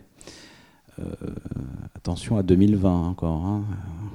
Voilà, donc les études d'impact qu'on n'avait pas trop avant, puisqu'on était à chaque fois dispensé. C'est hein, une étude d'impact, c'est entre dès qu'on fait plus de 10 000 mètres carrés. Aujourd'hui, bah, les, services de l'État sont organisés pour nous demander des études d'impact un petit peu partout. Euh, voilà, une dernière difficulté, ça arrive rarement, mais ça m'est arrivé, c'est qu'on me délivre euh, en toute hypocrisie un permis, mais de façon tacite. Alors là, c'est le début des ennuis juridiques, parce que pour vendre à des acquéreurs derrière un permis tacite, je peux vous dire, c'est compliqué avec les notaires c'est-à-dire? Ben, euh, Il n'y a pas un arrêté du maire, il est, obtenu parce que le délai d'instruction est passé. Donc vous faites un affichage de la demande du permis sur le site, vous faites constater, mais euh, c'est assez compliqué. Il faut, prouver qu'il a été envoyé en préfecture, enfin voilà. Tout vu, ce panorama de, difficultés, d'éléments de blocage, vous avez quand même évoqué des bonnes pratiques. Alors lesquelles? Est-ce que vous pouvez en, quelques minutes euh, brosser ces bonnes pratiques? Excellente transition, parce que c'était mon troisième point. Euh, alors, bon, une, réponse qui est adaptée sur tout, le volet euh, financier, financement des équipements publics, c'est le PUP, et le PUP, euh, c'est quand même les promoteurs et constructeurs promoteurs qui, avec un gros lobbying, ont permis de, mettre ça en place. Juste un rappel pour ceux qui ne connaîtraient pas, c'est simplement une convention entre une ville et un opérateur qui dit, ben voilà, je vais vous donner tant de centaines de milliers d'euros, millions, pour financer un équipement qui est engendré par mon projet. Donc il faut le justifier, donc c'est un nombre d'enfants par foyer, donc de classes, etc. et donc ça, on l'utilise beaucoup. Je pense que c'est une bonne pratique et ça rentre, c'est un bon appui dans la négociation avec la collectivité. Euh, autre euh, pratique intéressante, c'est la concertation avec les, riverains. Euh, parce que là, comme je vous l'ai dit, on, évite les, recours. je crois que ça, c'est, devrait être une pratique constante. Les chartes promoteurs, donc on en a parlé beaucoup. C'est vrai que la FPI, pendant un moment, avait dit Oh là là, mais c'est illégal. le préfet Caraco, en gros, c'était mêlé. Moi, j'avais fait une réunion sur les chartes promoteurs à, au CAUE, au ministère de la Culture, en disant que finalement, euh, même si la FPI avait euh, été un peu agressive, euh, tous les promoteurs et ceux qui sont dans la salle le confirmeront, à chaque fois qu'il y a une charte promoteur, tout le monde va la signer. Et on participe à, à son élaboration, parce qu'on est souvent quand même euh, interrogée euh, avant qu'elle sorte. Donc elle n'est pas imposée. Euh, moi, je trouve que c'est une bonne pratique. D'abord parce que nous, ça, fluidifie nos ventes. On vend beaucoup mieux. même si de temps en temps, les, élus nous donnent des listes, une sorte de clientélisme sur des prix plafonnés où on s'aperçoit que quelquefois, de temps en temps, il y en a certains, ils, payent l'ISF. Bon. mais en dehors de ça, euh, c'est quand même une bonne pratique où tout le monde s'y retrouve. Euh, et puis surtout, ça, impose des règles à, tout le monde. Euh, clairement, même les propriétaires fonciers sont au courant, donc ça, fluidifie le marché. Et ça vous permet de construire avec davantage de qualité, à la fois architecturale et urbaine? Est-ce que ça modifie C'est pas parce qu'on n'a pas de charte qu'on fait pas de qualité. Bien sûr, excusez-moi. mais ma question était maladroite. Mais je veux dire, est-ce que ça a un impact sur, euh, sur la qualité architecturale et urbaine de ce que vous construisez? Oui, ça nous titille un peu parce que quand ils nous imposent de, des chambres euh, euh, qui soient toutes au-dessus de 10 mètres carrés 50, c'est vite de faire une chambre à 9 mètres carrés. On peut pas mettre son lit parce que ça, ça se voit quand même dans certains programmes. sur la qualité des matériaux, la durabilité, performance énergétique. Euh, il y a des chartes qui sont intéressantes et on, reprend euh, euh, on reprend ces, contraintes-là qui deviennent, qu'on s'approprie. Donc c'est vrai que en général, ça augmente le niveau, la qualité des, ouvrages. moi, je voulais citer une autre pratique qui est un peu moins connue, puisque donc chez FH Immobilier, on a aussi FH Aménagement, donc, qui est un aménageur privé euh, et bon, bah, qui, peut faire des concessions d'aménagement classiques comme outil. Et euh, il y a un nouvel outil qu'on vient de mettre en œuvre, et c'est la première qui se fait en France, euh, à ma connaissance, il y en a peut-être d'autres en préparation, qui est la CEMOP. Donc la CEMOP, c'est quoi? C'est une société d'économie mixte, comme vous connaissiez, hein, qui, sont historiques, mais à euh, ouvrage euh, unique, c'est-à-dire qu'elle est dédiée à euh, une opération. Et après, elle sera dissoute. Elle est créée, c'est un outil créé que pour un seul objet. et donc, on fait la première sur l'ancien campus de l'école centrale à Châtenay-Malabry, où on développe comme ça 200 000 m2, 40 000 m2 de, de bureaux, 3 000 logements, 5 000 m2 de commerce, donc un nouveau quartier.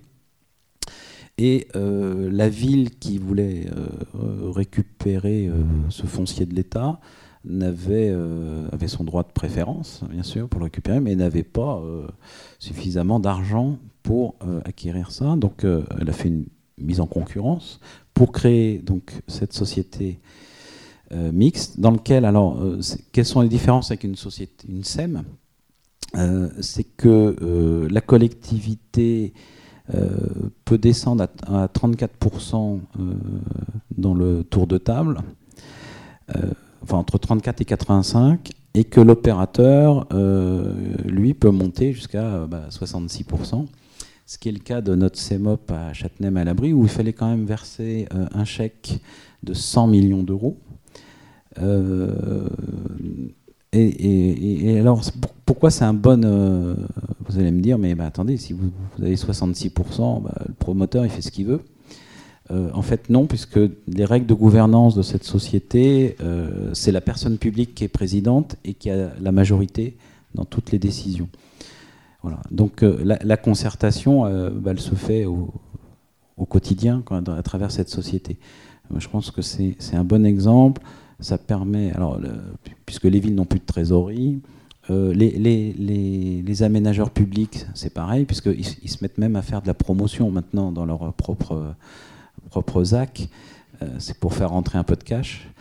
Bon, nous, on en a encore de la trésorerie. Euh, et du coup, voilà, donc c'est vraiment un partenariat gagnant-gagnant. nous apportons du financement et la collectivité publique gardant la main. Ok, nouvel, nouvel outil intéressant. Euh, merci. Alors, je propose que, euh, sans tarder, on engage le débat. Il nous reste une bonne demi-heure. On va vraiment finir à 10h30 parce que euh, Frédéric Cartier doit nous quitter. la règle du jeu est très simple. on fait passer un micro, vous vous présentez, vous faites une, votre remarque, vous posez votre question. Juste vous dire qu'on a dans la salle euh, plusieurs catégories d'acteurs. Il y a un certain nombre de promoteurs immobiliers, quelques bailleurs sociaux, quelques villes, euh, quelques des chercheurs, euh, des doctorants, mais aussi des acteurs type architectes, bureaux d'études. donc une palette d'acteurs concernés par, par ces enjeux. Voilà, qui est-ce qui démarre, qui est-ce qui se lance? Merci. Je vous demande d'être assez synthétique dans les questions posées ou les remarques. Monsieur. Merci. Bonjour, euh, Léo Lando, euh, euh, comment dirais-je, habitant de la métropole du Grand Paris et engagé dans les associations environnementales. en fait, j'ai deux questions. la première, c'est sur les chartes. sur les chartes, il me semble que il y a deux cas de chartes. Il y a des chartes qui sont euh, négociées entre une collectivité et, euh, l'ensemble des, promoteurs qui interviennent sur le, périmètre. En gros, la collectivité fait une charte et puis elle l'impose à tout le monde. Mais il me semble aussi qu'il y a aussi des chartes au cas par cas. Avec, avec Nexity, je fais telle charte, avec, euh, avec EFA, j'en fais une autre. Et en étant le même maire. Est-ce que, est que confirmer l'existence de ce type de cas de figure? Sachant que dans ce cas-là, elles sont beaucoup moins connues du grand public et des associations comme, la mienne. Euh, la deuxième question, qui est plus, générale et plus béotienne, c'est sur euh, les relations entre promoteurs et maires sur les permis de construire. Euh, puisque le permis, de construire, comment dirais-je, son, il doit être conforme au PLU. Quand un promoteur fait un demande de permis de construire, il, s'attache à regarder le PLU et être conforme. Et en principe, euh, le maire doit l'accorder s'il est conforme. Il ne doit pas avoir un jugement d'opportunité. Donc la question que je me pose, c'est euh, si, euh, si, si, vous, en tant que promoteur, vous déposez un permis qu'il est conforme au PLU et que le maire vous fait lambiner, vous dit non parce que si, parce que ça, pourquoi vous n'allez pas au conflit en disant mais moi je suis votre PLU je suis conforme au PLU, euh, je veux mon permis tel quel. Voilà, il doit, être instruit en droit et non pas en opportunité politique. Alors, euh, je réponds Réponse, première question. Euh, moi, je ne connais pas de charte dédiée à un promoteur. pour moi, ça n'existe pas. Deuxième question, bien sûr qu'on peut faire le bras de fer. Ça nous est arrivé de faire un recours sur un refus de permis, de faire un, recours euh, contentieux, enfin gracieux puis contentieux. Bon, ça mène à rien, ça bloque tout. Et puis, euh, puis vous fâchez avec la collectivité. Donc euh, là, à ce moment-là, vous décidez de ne plus travailler. je me rappelle d'une ville qui a basculé politiquement à un moment donné, où on avait des, des, permis en cours. On en avait quand même quatre sur la ville. Et euh, la ville est arrivée, enfin la nouvelle équipe municipale est arrivée en disant bon, ben on fait un refus de permis sur tous les permis en cours. Puis après on discute. Donc c'est ce qu'ils ont fait. Bon. Là on a fait un recours euh, gracieux de côté pour dire bah nous aussi on sait faire. Bon puis après on a discuté quoi. Euh, le, rapport de force fait que ou alors vous décidez de plus travailler à cet endroit-là. Mais, mais c'est vrai qu'on est dans notre bon droit sinon.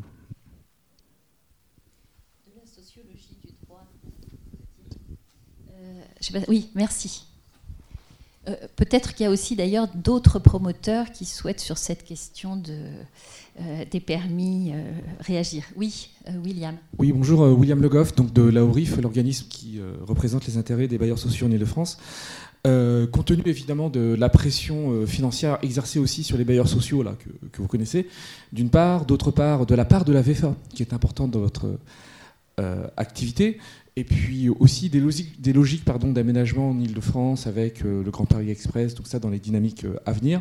Je voulais avoir votre point de vue, en tout cas votre projection euh, en termes de construction de logements dans les années à venir, sachant que les bailleurs vont, enfin là on, le sait, nous vont, enfin limitent leurs investissements déjà en matière de rénovation, mais surtout en matière de développement, que ça va peser euh, sur, euh, justement sur, euh, sur la VFA d'une part, et d'autre part aussi sur vos réservations.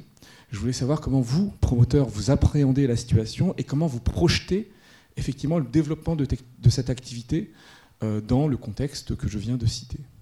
Merci. Si, si je comprends bien votre question, vous dites on va faire moins de logements sociaux. c'est pas du tout la tendance. Pas du tout, du tout. Parce que. C'est pas la tendance, parce que, effectivement, cette année, mais là, on, 2018 bah, Allez interroger Action Logement, vous allez voir leurs objectifs. Si je prends une société comme France Habitation, euh, en Ile-de-France, cette année, leur objectif, c'est 4000 logements.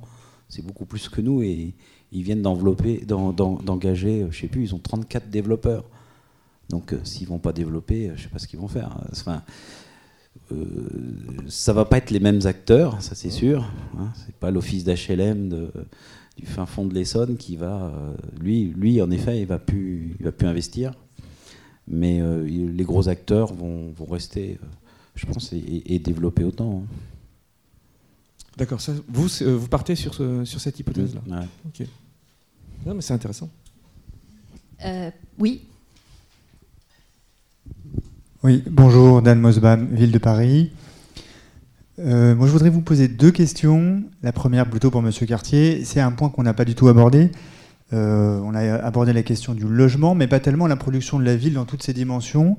Et nous n'avons pas abordé la question des rez-de-chaussée et des commerces, des commerces en pied d'immeuble, ce qui euh, induit toute une série de, ce qui implique toute une série de, caractéristiques ensuite dans la production la production de la ville c'est-à-dire euh, les services aux habitants, l'animation commerciale, mais aussi le rapport à la rue, le caractère euh, marchable ou non d'une ville, enfin toute une série de, qualités qui font qu'une ville euh, prend vie ou pas, qu'un nouveau quartier prend vie ou pas.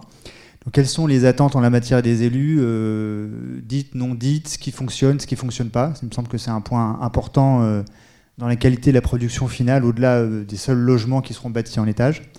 Et puis deuxième question, plutôt peut-être pour les, chercheurs, euh, à entendre M. Cartier, en réalité, on a l'impression que les maires, euh, par la dispersion de leurs attitudes et de leurs points de vue et de leurs pratiques, en fait, ont beaucoup trop de pouvoir et beaucoup trop de pouvoir en Ile-de-France, euh, en zone dense, là où on a de très gros besoins de logement, et on se dit, mais vivement le PLUI et vivement le pouvoir aux intercommunalités. Voilà, je voudrais avoir simplement votre réaction sur ce deuxième point. Alors, sur la qualité urbaine euh, Enfin, c'est les pieds d'immeubles. Hein. C'est vrai que j'en ai pas parlé. Euh, c'est aussi une attente des élus. Euh, à chaque fois qu'on fait des commerces en pied d'immeuble, de plus en plus, les élus nous disent bon, à, qui vous allez vendre? D'abord, à, qui vous allez vendre ces, murs de commerce? Sachant qu'ils souhaitent qu'il y ait une maîtrise plus globale et pas saucissonner chaque mur de commerce à un acteur global. Euh, euh, sur lequel on, qui sera identifié, sur lequel euh, s'il y a des commerces qui sont pas bien, on pourra venir réclamer et dire ça va pas.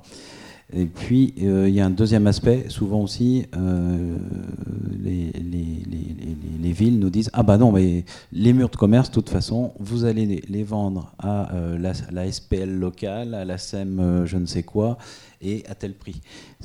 toujours dans le but de maîtriser la destination de ces commerces. en gros, euh, on ne veut pas trois kebabs, euh, deux coiffeurs et une banque, voilà, hein, pour résumer.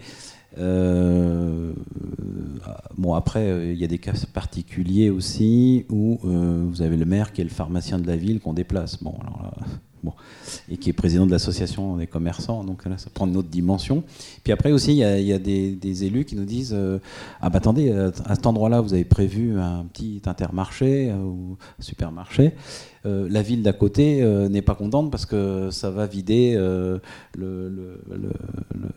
la, superficie du voisin et je ne peux pas lui faire ça. Donc arrêtez ce projet-là.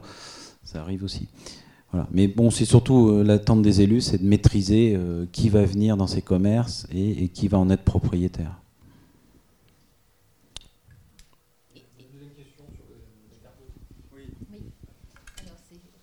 Julie et, et Emmanuel.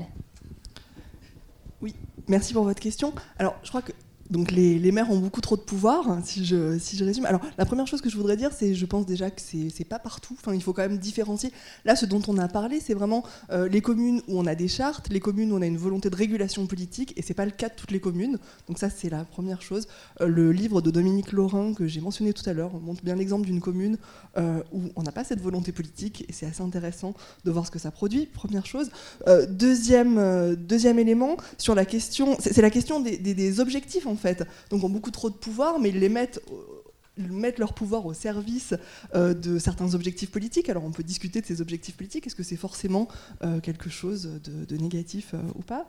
Et puis sur, sur les intercos, ben, on, verra quand les maires ne signeront plus les permis de construire. Je crois que c'est surtout ça la question. je ne suis pas certaine que changer d'échelle le PLU, si c'est les maires qui conservent l'outil permis de construire, ça change fondamentalement quelque chose. Ça va nous rajouter une couche de complexité pour nous. Hein. Euh, moi, j'ai simplement une remarque, je ne vais, pas développer, puisque euh, effectivement, il faudra voir dans la pratique comment c'est mis en place. Euh, ça, peut, être, un avancé si ça diminue peut-être le nombre d'interlocuteurs, hein, pour commencer. Bon, à voir si, voilà, comment est-ce que ça va, va s'avancer. En tout cas, pour, je sais qu'il y a vraiment un enjeu, particulièrement pour les zones non denses en grande couronne. Euh, qui ne disposent pas toujours des services d'ingénierie pour, euh, pour traiter les permis de construire, pour, euh, pour même discuter avec les promoteurs. C'est des éléments qui ont été déjà avancés. Et donc, pourquoi est-ce que l'Île-de-France aussi, il faut souligner, pourquoi est-ce que le, le développement des PLUI en Île-de-France est, si peu avancé? C'est parce que voilà, on a quand même souvent des communes assez riches, bien peuplées, qui ont les, qui ont les, services techniques. c'est beaucoup plus développé dans d'autres régions où justement être ensemble, bah voilà, ça, ça, fait la force et se dire on va, on va en, se mettant ensemble, c'est-à-dire en regroupant les communes, en se mettant euh, au niveau de l'interco, on va avoir le budget, on va pouvoir, euh, on va pouvoir avoir les équipes pour devenir plus efficient sur, ces, sur le traitement de ces questions-là. Donc, euh, donc voilà, en tout cas en Grande Couronne, il y a quand même un intérêt qu'on peut identifier sur ce point-là. juste pour compléter, par rapport à l'intercommunalité, aujourd'hui il y a une rivalité, enfin un combat politique entre le département, l'intercommunalité qui va prendre le pouvoir, est-ce qu'on va faire disparaître les, départements euh, Mais le département, on l'oublie de temps en temps, c'est aussi un de nos interlocuteurs. Euh, euh, j'ai un président de conseil départemental qui un jour m'appelle, me dit Tiens, vous allez faire 115 logements à cet endroit-là. C'est très bien, c'est une ville où j'étais maire avant, c'est très bien, mais j'ai autre chose à vous proposer. Vous allez me faire du bureau à la place. Euh, donc, euh, bah, on, a, fini par faire un projet de bureau. Bon, il y avait de bonnes raisons, mais j'ai mis mon permis de logement à la poubelle et je suis reparti. Donc, euh, tout est après, c'est le poids politique de, chacun qui, fait la différence. Je renvoie simplement à, Emmanuel le citait, une note rapide très intéressante qui vient de sortir chez nous sur les PLUI, voilà, qui est euh, qui est ici, qui a été euh, rédigé par une, par une collègue, qui montre, alors à la fois qui récapitule quand même les arguments en faveur euh, de la prise en charge du PLU à l'échelle intercommunale, arguments de, bah, de, de, différence entre les communes, d'hétérogénéité, de manque d'expertise sur certaines communes, et puis de capacité à construire aussi une politique qui soit un peu cohérente et solidaire sur un territoire, quand même, il y, a des enjeux. Ce qu'on voit en région, dans d'autres secteurs où vous avez des métropoles fortes qui portent des PLUI et où justement, pour les promoteurs, d'une certaine manière, c'est plus simple parce que ça devient un interlocuteur et on a ce que Guillaume Dupuis, dans, dans, une publication un peu historique sur cette question des négociations maire-promoteur, appelait des collectivités euh, euh, qui, euh, qui sont, je ne sais plus si le terme c'était planificatrices, enfin, mais où du coup il y a un interlocuteur et il y a une politique cohérente qui simplifie les règles du jeu. Donc il y a un vrai enjeu. Et en même temps, ce que montre cette publication, c'est bien la lenteur du processus en Ile-de-France et les, entre guillemets, faux PLUI, qui sont en fait des recollements des PLU existants. Donc bon, là, c'est un processus de longue haleine, quoi. Mais je crois que c'est une vraie question. Je ne sais pas s'il y a des collègues de l'IAU dans la salle qui euh, veulent. Euh, bon, voilà, enfin, la, question est ouverte. Euh, alors, il y avait d'autres questions, remarques? Bonjour, Thomas Brosset, bureau d'études. je vais vous poser la question du, de la généralisation des volets fonciers dans les PLH et comment est-ce que vous voyez les promoteurs s'approprier ces, outils? Et euh, la deuxième question, c'était par rapport à la, au fait que les collectivités, euh, effectivement, s'adressent sur la capacité des, des, promoteurs à mettre en œuvre les projets. Euh, quelles sont, selon vous, les, compétences qui manquent, ou les expertises qui manqueraient dans les, collectivités qui vous permettraient de faciliter les, négociations et faciliter la production? Je vois pas tellement de manque de compétences dans les collectivités. Hein. En général, vous avez à l'urbanisme des gens très pointus sur euh, l'application du PLU. Hein. Euh, on dit souvent à Paris, c'est très difficile d'avoir un permis. Euh, c'est une ville où les gens sont très compétents et les délais sont respectés. moi, je suis assez surpris de la qualité quand même de, en général. après, si vous prenez une petite commune, c'est peut-être différent en effet. Euh, mais c'est toute petite commune. Hein. Donc, euh, Même dans le périurbain, dans des communes de plus petite taille euh, Oui, là c'est un peu différent, mais ils vont, ils vont chercher la compétence dans ce cas-là auprès de la ville à côté ou, de la communauté d'agglo. Hein moi, j'ai pas. Par contre, j'ai pas compris votre première question sur le, foncier, les PLH. Euh. Moi, je vais répondre sur, sur ah, mais peut-être vous pouvez quand même. pour on préciser, peut quand même lui laisser la parole pour qu'il explique. Alors, je, vais traduire la question. Non, non, non, Emmanuel, laisse-le, laisse-le. Allez-y. Euh, les, volets fonciers, effectivement, la plupart des, collectivités se dotent de, référentiels fonciers où ils vont identifier tous les terrains sur lesquels ils souhaitent euh, produire du logement, que ce soit du coup dans des opérations un peu structurées ou justement dans le diffus. Et euh, la, grande question se pose sur les temporalités euh, de, cette mobilisation du foncier dans le diffus, avec les questions de rétention foncière, d'encadrement de, ces opérations-là. et les collectivités sont parfois un peu démunies. Euh, et euh, aussi ne savent pas comment faire parce qu'elles sont tous ces référentiels et d'affichage en fait. Est-ce que est-ce qu'on a fléché cette parcelle où tout le monde sait très bien qu'il doit se passer quelque chose, mais il y a une différence entre savoir qu'il va se passer quelque chose parce qu'on voit que le bâti est dégradé et afficher que la parcelle de Mme Michu va, va muter et, que, et faire une sorte d'appel au promoteur euh, là-dessus, alors que c'est pas forcément la volonté d'aller aussi loin. Euh, et on se demande quelle est la publicité à faire euh, à ces, documents et euh, comment est-ce que les promoteurs voient un petit peu ce, type d'outil.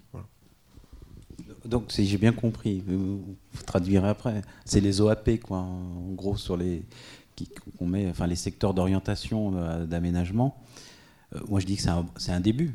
C'est un début à écrire une histoire. Et, vous pouvez expliquer pour les personnes bah, C'est des secteurs. OAP au secteur, on, décide de bah, s'il doit y avoir un projet à tel endroit, euh, il minimum, on donne quelques euh, contraintes ou quelques indications, orientation, puisque c'est ça le terme, d'orientation euh, du, secteur urbanisé.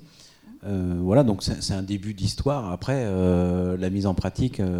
après, la ville peut aller signer avec un établissement public foncier pour faire de la préemption, etc. Là, c'est l'outil majeur après pour aller euh, travailler ces secteurs d'orientation. ou faire une ZAC, ou aussi enfin, plus tard. Mais moi, je trouve que c'est un bon début. Quoi. Puis ça permet. Alors, après, nous, les promoteurs, quand on découvre ça, on dit tiens, bah, on va essayer d'aller faire quelque chose. Puis bah, quelquefois, ça marche, quelquefois, ça marche pas. Hein. Ça dépend si on arrive à avoir la maîtrise foncière.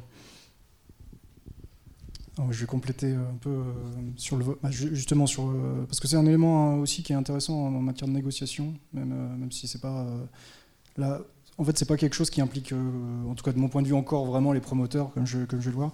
En fait, il faut voir qu'il y a eu une génération de PLH qui affichait des objectifs de construction de logement, puisque c'est le but, euh, c'est le but d'un PLH, qui était déconnecté de la réalité. Ce qui se passait, c'est qu'on faisait l'évaluation 5 euh, ou 6 ans plus tard, et on se rendait compte que bah, ils avaient affiché ce que, ce que la préfecture leur avait dit d'afficher, mais que bon, il n'y avait aucune volonté concrète de faire et qu'ils n'avaient pas bien réfléchi aux moyens. Donc maintenant, euh, j'ai pu voir, puisque l'IAU est présente au Conseil régional de l'habitat et de l'hébergement, donc a fait le SRHH qui fixe un peu les, objectifs d'ensemble auxquels euh, doivent, que, avec lesquels les, objectifs des PLH doivent être compatibles. Euh, ce qui s'est passé, c'est que maintenant, un PLH qui ne justifie pas justement par, son, par une assise foncière ses objectifs de construction a de très, beaucoup plus grandes chances d'être retoqué. Maintenant, une des demandes quasi systématiques du CRHH, euh, donc notamment de l'État et aussi de la région, euh, c'est euh, justement qu'il y ait un diagnostic foncier qui vienne, qui vienne justifier les objectifs avancés et la faisabilité. Parce qu'on est quand même sur des, temps assez courts. Hein. On, est, sur 5, 5 et quelques années. C'est-à-dire, si c'est pas lancé très rapidement, ça sortira jamais dans les temps, dans les impartis. Donc il y a cette évolution et maintenant, voilà, il y a une très forte pression pour, pour un conventionnement EPFIF euh, pour qu'il y ait un diagnostic foncier euh, fait, par, euh, fait par les PFIF pour, pour les PLH. Et si les PLH eux aussi sont amenés à devenir intercommunaux, ça va devenir un outil, un outil important, oui. Et je ne pense pas que ce soit que de l'affichage. Hein. Parce que maintenant, les services de l'État, ils regardent ça assez d'assez près hein, pour l'avoir vu. donc, non, non, bah, c'est une évolution normale. C'est-à-dire, puisque effectivement, s'il n'y a pas de maîtrise foncière, si on ne voit pas où quelles sont les possibilités foncières, il n'y aura pas de construction de logement. Ça, c'est...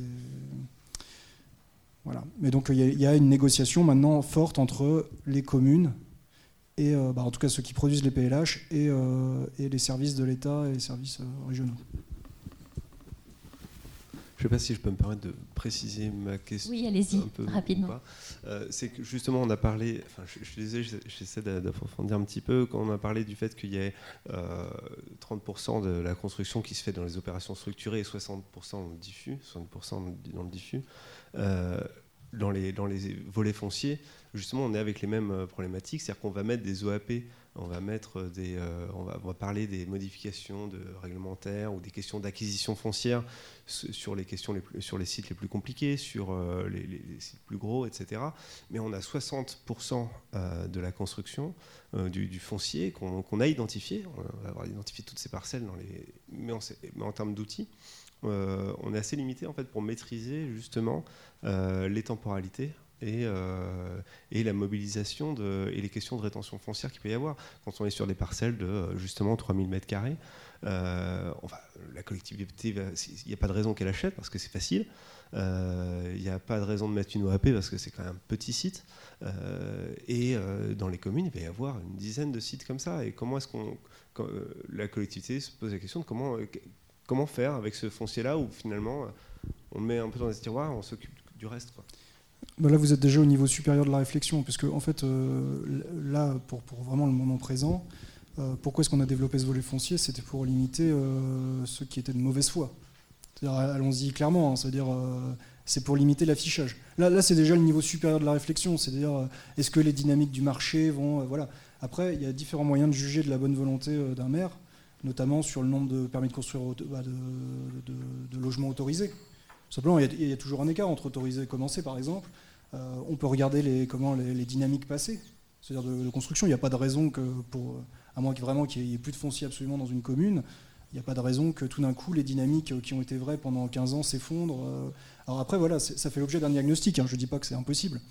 Mais euh, en, tout cas, pour ce que j'ai pu voir dans, le jugement des PLH, aujourd'hui, pour qu'un PLH soit validé, on va surtout juger de la, bah, de la faisabilité, mais dans le, dans, le, terme faisabilité, il y a l'idée que potentiellement, si tout tourne mal, ça peut mal tourner. mais il ne faut pas que les équipes municipales soient accusées de mauvaise volonté en la matière, c'est tout. D'autres questions? Oui. Alors, je fais passer le micro. Merci. Euh, j'ai deux questions un peu larges. Est-ce que, Est-ce que vous, vous, juste vous présenter? Pardon, Anaïs Collet, euh, enseignante chercheuse et membre de, la revue Métropolitique. Euh, deux questions un peu larges. Une première qui est de savoir si par la pratique ou par la recherche, vous voyez se dégager une sorte de typologie des communes ou des, oui, des communes ou des maires ou une, une cartographie en termes justement de relations entre maires et promoteurs. Euh, au regard, je sais pas, des étiquettes politiques, des situations géographiques, du tissu urbain, etc. Est-ce qu'on peut esquisser une sorte de typologie? Euh, Et la, deuxième question, euh, qui s'adresse peut-être plus à Julie Pollard, vous disiez que pour les élus, il y a deux éléments essentiels, le, contrôle des prix et le contrôle du peuplement. Est-ce que ça marche, ces chartes promoteurs Est-ce qu'il y a des effets? Et peut-être juste une petite question de curiosité, je me, demandais en béotienne comment on fait pour limiter les ventes à des particuliers investisseurs? Parce que ce sont jamais que des particuliers qui achètent un logement. Est-ce qu'il y a de la limitation de vente euh, Enfin voilà, quel est le mécanisme? Alors en, termes de gestion du temps, même si c'est trois questions assez lourdes, euh, comme il nous reste dix minutes, je voudrais qu'on prenne rapidement. Madame avait une question là-bas. Euh, voilà, rapidement, vous posez vos questions et euh, vous notez bien. Et puis ensuite, je vous redonne la parole et vous ferez une réponse groupée. Merci, vous vous présentez. Euh, Marianne Thibault du groupe Logement français. moi, j'ai une question concernant justement le, devenir de ces chartes par rapport au Grand Paris, des projets du Grand Paris. Est-ce que vous pensez que c'est quelque chose qui, ces chartes vont se développer ou est-ce que vous pensez que les maires vont faire jouer la concurrence entre les, les promoteurs? C'est une, vraie question. Merci. Bonjour, euh, Mounalek Nati, euh, je suis étudiante en affaires urbaines et actuellement en stage à Bouygues Immobilier. Donc ma question, c'était euh, dans le cadre des négociations, est-ce que les maires euh, ne demandent pas de plus en plus aux promoteurs d'être force de proposition, notamment en termes d'innovation sociale? Et au-delà d'une technicité sur la production de logements, on leur demande de de, de proposer euh, des projets de, de manière d'habiter. Voilà. Euh, vous pouvez passer le micro derrière, merci. Oui, alors euh, une question, là, je suis Hélène Joannet de l'IAU Île-de-France. Je voulais savoir, vous avez beaucoup insisté sur en fait, la diversité des situations locales, en termes par exemple de chartes promoteurs, et je voulais savoir, comme elles existent depuis un certain temps malgré tout, est-ce qu'il y a un regard rétrospectif qui montrerait des évolutions dans dans les façons de les concevoir, ou je ne sais pas, serait plus axée sur la question de la, limitation des prix, un peu moins regardante maintenant, ou attentive sur les questions de peuplement. Est-ce qu'il y a une évolution? Et puis d'autre part, globalement, en termes de politique de l'habitat, on regrette ou on constate souvent un peu une diminution en termes de financement de tout ce qui est aide de l'État, mais malgré tout, tout ce qu'on entend aujourd'hui, c'est quand même sur la question du droit ou de la vigilance, une présence réaffirmée de l'État. Quand vous citez un peu les exemples de Vélizy ou voilà, est-ce que, est que votre point de vue de promoteur, c'est effectivement une présence actuellement, un réinvestissement de l'État dans, votre action à vous voilà. Ça rejoint, je pense, la, question qui a été posée tout à l'heure. Qu'est-ce qui commence, monsieur Frédéric Cartier? Euh, oui, peut-être dans le désordre. Euh, pour répondre, madame, sur les chartes, euh, c'est pas parce qu'il y a une charte qu'il n'y a pas de concurrence, déjà. Hein, il y a des règles, mais après, il y a une concurrence, hein, parce qu'on peut très bien, euh, avec des, prix euh, inscrits, euh, faire un, meilleur produit ou moins bien. voilà, donc après, il y a quand même une concurrence. savoir si les maires, les élus vont, en faire plus, il bah, faut leur poser la question. Moi, j'en sais rien. Hein. je dirais que pour, toutes les, les, villes qui ont une politique sur les prix et sur le foncier, la maîtrise de du logement en accession, euh, on, les incitera à en faire une, parce que euh, au moins c'est clair. Quoi. Mais après, c'est aux élus de décider. Euh, vous avez parlé aussi dans comment on fait pour qu'il n'y ait pas que des, logements vendus à des investisseurs. Euh, d'abord, ça, ça rentre pas. C'est avec la, typologie. Il faut savoir que les villes imposent des typologies. Alors quelquefois, c'est un peu farfelu parce que nous, on a une étude de marché qui nous dit qu'il faut faire 10% de T1, 15% de T2, et puis eux, ils nous disent 0 T1. et puis, évidemment, c'est toujours des grands logements que veulent les villes, hein, parce que c'est vrai que les familles, sauf qu'après, les gens, ils peuvent pas se les payer. Donc, mais donc, voilà, comment c'est régulé, c'est grâce à la typologie, parce qu'un logement investisseur il y a un plafond, il y a le Pinel, on ne doit pas dépasser, je sais plus, 300 000 euros. Euh, bon, tout ça, ça fixe euh, et ça cadre le nombre d'investisseurs. Alors il y a des villes qui disent euh, dans les chartes zéro logement investisseur. Il faut savoir que quand, on déclare qu'on est investisseur, fiscalement, on se fait rattraper si on n'est pas, enfin si c'est déclaré en résidence principale et puis vous devenez propriétaire bailleur, vous êtes rattrapé par le fisc et c'est contraignant parce que vous perdez toutes les tous les avantages fiscaux. Donc on ne s'amuse pas trop à faire ça. Hein. Je pense que les acquéreurs ne euh, peuvent pas tricher longtemps en tout cas. Sur euh, l'innovation sociale, euh, bah, dans tous nos groupes, il y a pas mal de recherche et développement. C'est vrai que je n'ai pas parlé des produits. Nous, on a on a des produits de résidence euh, service senior. On fait tous à peu près les mêmes euh, choses chez les promoteurs.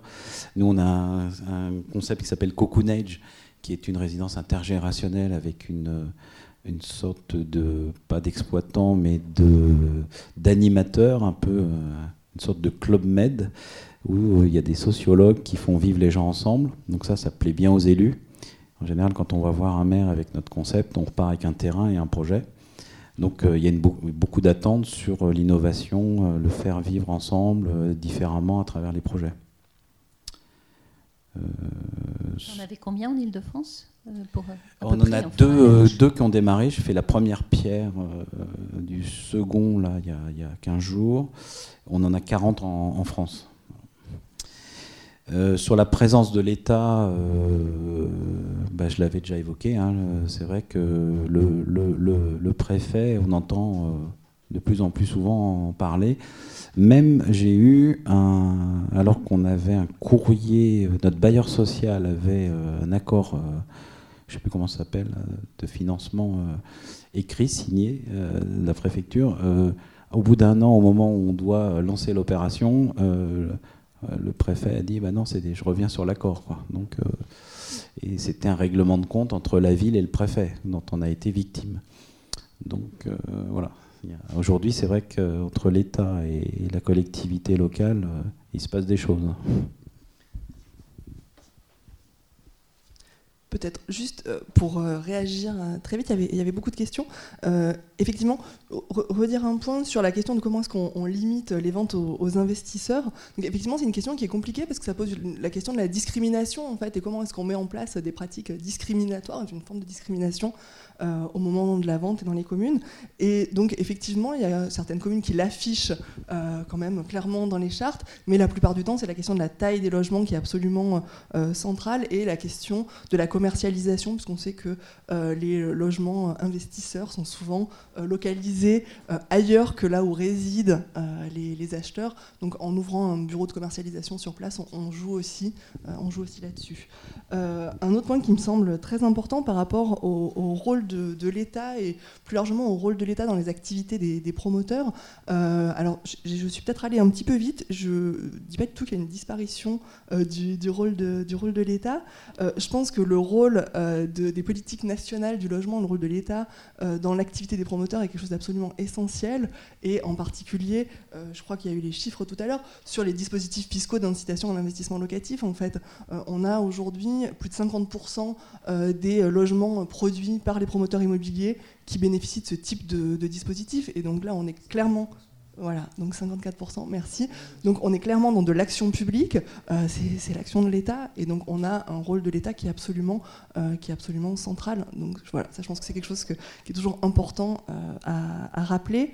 Peut-être encore un, mot très rapide sur ce qui figurent euh, dans les chartes et là où on, attend hein, les, acteurs privés. Je pense qu'effectivement, euh, les, euh, attentes des, élus ont tendance à être croissantes. On a de plus en plus de choses, d'éléments à s'élargir qui figurent dans, ces chartes avec des, objectifs de plus en plus étendus qui sont exigés, pour, qui sont adressés aux, aux acteurs privés. Oui, Emmanuel Non, tu veux pas Non? Bon. C'est aux invités de répondre. Hein. Moi, je... si tu souhaitais euh, apporter quelques éléments de réponse ça veut, ça veut sur bosser les un peu, points. non, euh, alors je relis euh, les questions. Non, bah, sur la typologie, j'aurais répondu exactement la même chose. Effectivement, c'est ça le, ça le levier, hein, puisque investir. Bah, euh, alors, à ma connaissance, il n'y a pas eu vraiment de. L'étude reste à faire là-dessus. Et la plupart des chartes sont quand même assez récentes. Hein. On a des chartes historiques. Euh, la plupart, c'est-à-dire moi, euh, il y a encore quelques années, on était à 20 et quelques, là on est passé à 50. Donc les, communes se regardent les unes les autres et ça, ça, se, répand. Donc ça va devenir un enjeu majeur, hein, ça c'est sûr, c'est identifié comme tel. C'est peut-être le bon moment pour s'en saisir. après, moi j'ai eu des retours comme quoi c'est efficace. Euh, notamment en termes de contrôle des prix. D'ailleurs, c'est confirmé par M. Cartier. Euh. Après, est-ce que c'est efficace pour que le, maire soit réélu? Ça, si ça marche pas toujours. Hein, si on des savait la recette. Euh. Et pour répondre à votre question, il y, a bien une cartographie, hein, mais elle est politique en fait. Elle rejoint parce que la charte, elle n'est que le reflet d'une politique, une stratégie d'aménagement du territoire.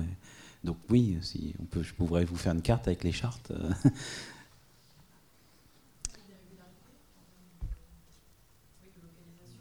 Hmm bah, elle est là, la carte. Hein, vous l'avez. Euh, il y a une étude récente qui. Euh, c'est intéressant. Bien, entendu, voilà, c'est juste les communes. Euh, c'est juste les communes concernées voilà, qui, mettent en place ces chartes. Alors, bien entendu, c'est très variable d'une charte à l'autre.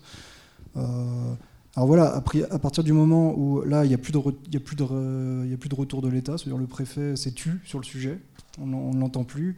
la FPI va suivre ses membres, elle ne va plus rien dire non plus. Donc ça va se développer, oui. C'est-à-dire, euh, euh, les communes, euh, si, on leur donne un outil et qu'il n'est pas contesté et que c'est efficace chez les voisines, voilà, à, part, à, à, moins qu'elles aient un agenda politique qui ne soit pas du tout dans ce sens-là, elles auraient tort de se priver. Mais bon, après, voilà, on n'est pas devin, on sait pas, on verra. Ok. Euh, juste avant de, clore, Anne-Claire, tu voulais dire un mot? Non, c'est Les plus anciennes, on les connaît. Enfin, Nanterre, qui est une des plus anciennes, on voit bien que, sur, en tout cas sur la régulation des prix, euh, c'est tout à fait efficace, puisque en réalité, à partir d'un certain moment, la règle, dans le rapport de force, c'était très clair que pour construire un Nanterre, la, la part était connue, je crois que c'était autour de 4 000 euros, et dans un moment où les prix étaient franchement à la hausse, ça a fonctionné. Donc ça doit forcément avoir un impact sur le peuplement. Maintenant, c'est un one-shot. Parce que on sait que les clauses antispéculatives, elles n'ont pas de fondement euh, légal, et donc euh, quelqu'un qui voudrait revendre et, tirer le prix de sa plus-value euh, serait difficile à attaquer. Et, alors peut-être dans le contrat avec la collectivité, je ne sais pas exactement si on a des cas déjà. non, si... Alors, je ne suis pas spécialiste, mais je ne suis pas sûr que ce soit si illégal que ça, parce qu'en fait, c'est signé devant notaire. Hein. Voilà, la, la, la, il y a eu le cas euh, sur la ville de Saint-Ouen et la ville a perdu. Mm. C'est-à-dire c'est le, Parce qu'ils ont essayé de préempter euh, pour casser cette vente et malgré euh, ils ont perdu. Hein. C'est complètement illégal. D'ailleurs, on avait fait une réunion sur les chartes et il y avait une juriste qui a dit bah, tout ce qu'on écrit dans la charte, ça vaut rien, juridiquement parlant. Hein. Mm. Ah et même si c'est dans les actes notariés où on ne peut pas revendre avant 6 ans, etc. Euh, alors, sur la ville de Nanterre, ils ont, je crois qu'il y a eu un peu de jurisprudence pendant un moment, euh, mais c'était sur des terrains qui appartenaient à la collectivité et où ils ont imposé donc des prix plafonnés, mais c'était un peu normal là qu'ils gagnent puisque c'était pour réguler, mais c'était avec l'argent, enfin un foncier de la ville qui avait été euh, minimisé en termes de, valeur. Voilà, donc c'était un peu différent.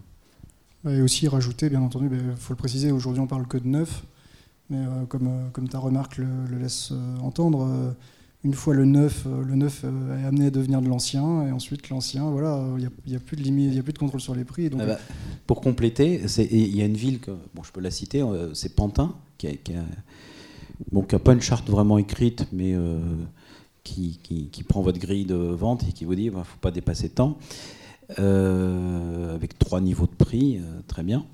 Et aujourd'hui, on se retrouve, moi j'ai un programme euh, qui est devant la mairie, euh, je ne sais plus combien il se vend, à 5000 et quelques euros, 5002 ou 5003, euh, alors que l'ancien est, est- certains endroits plus cher. Et, là, c'est un peu la limite de l'exercice, parce que les chartes, il faut quand même que ce soit corrélé à un marché de l'ancien. Si, l'ancien devient plus cher que le neuf, enfin, c'est plus cohérent. Et c'est le cas. Donc ça veut dire qu'il y a... Au y a- moins, ça se vend bien. Ah oui, ça, Ça, ça, on a vendu en une matinée, on a tout vendu. Mais Et c'est et c'est revendu deux mois plus tard. Voilà, donc, Il y en a qui euh, à revendre, mais mais il y a les clauses anti-spéculatives, mais bon. Donc finalement, euh, les chartes sont bien utiles et, efficaces. Euh, on n'a pas épuisé le sujet. Vu l'actualité euh, à venir sur le logement, on se disait que peut-être on referait un petit déj l'an prochain où on serait plus du côté des collectivités, des élus pour réaborder cette question avec un regard un peu différent. Et on voit bien qu'il y a matière. Euh, de toute façon, euh, donc, je remercie beaucoup euh, nos deux intervenants. Merci à Frédéric Cartier, merci beaucoup à Julie Pollard, merci à Emmanuel et merci à vous tous. Et vous trouverez le podcast de ce petit-déj très vite, demain ou après-demain, sur notre site web et une synthèse qui vous sera envoyée en PDF. Voilà, merci beaucoup.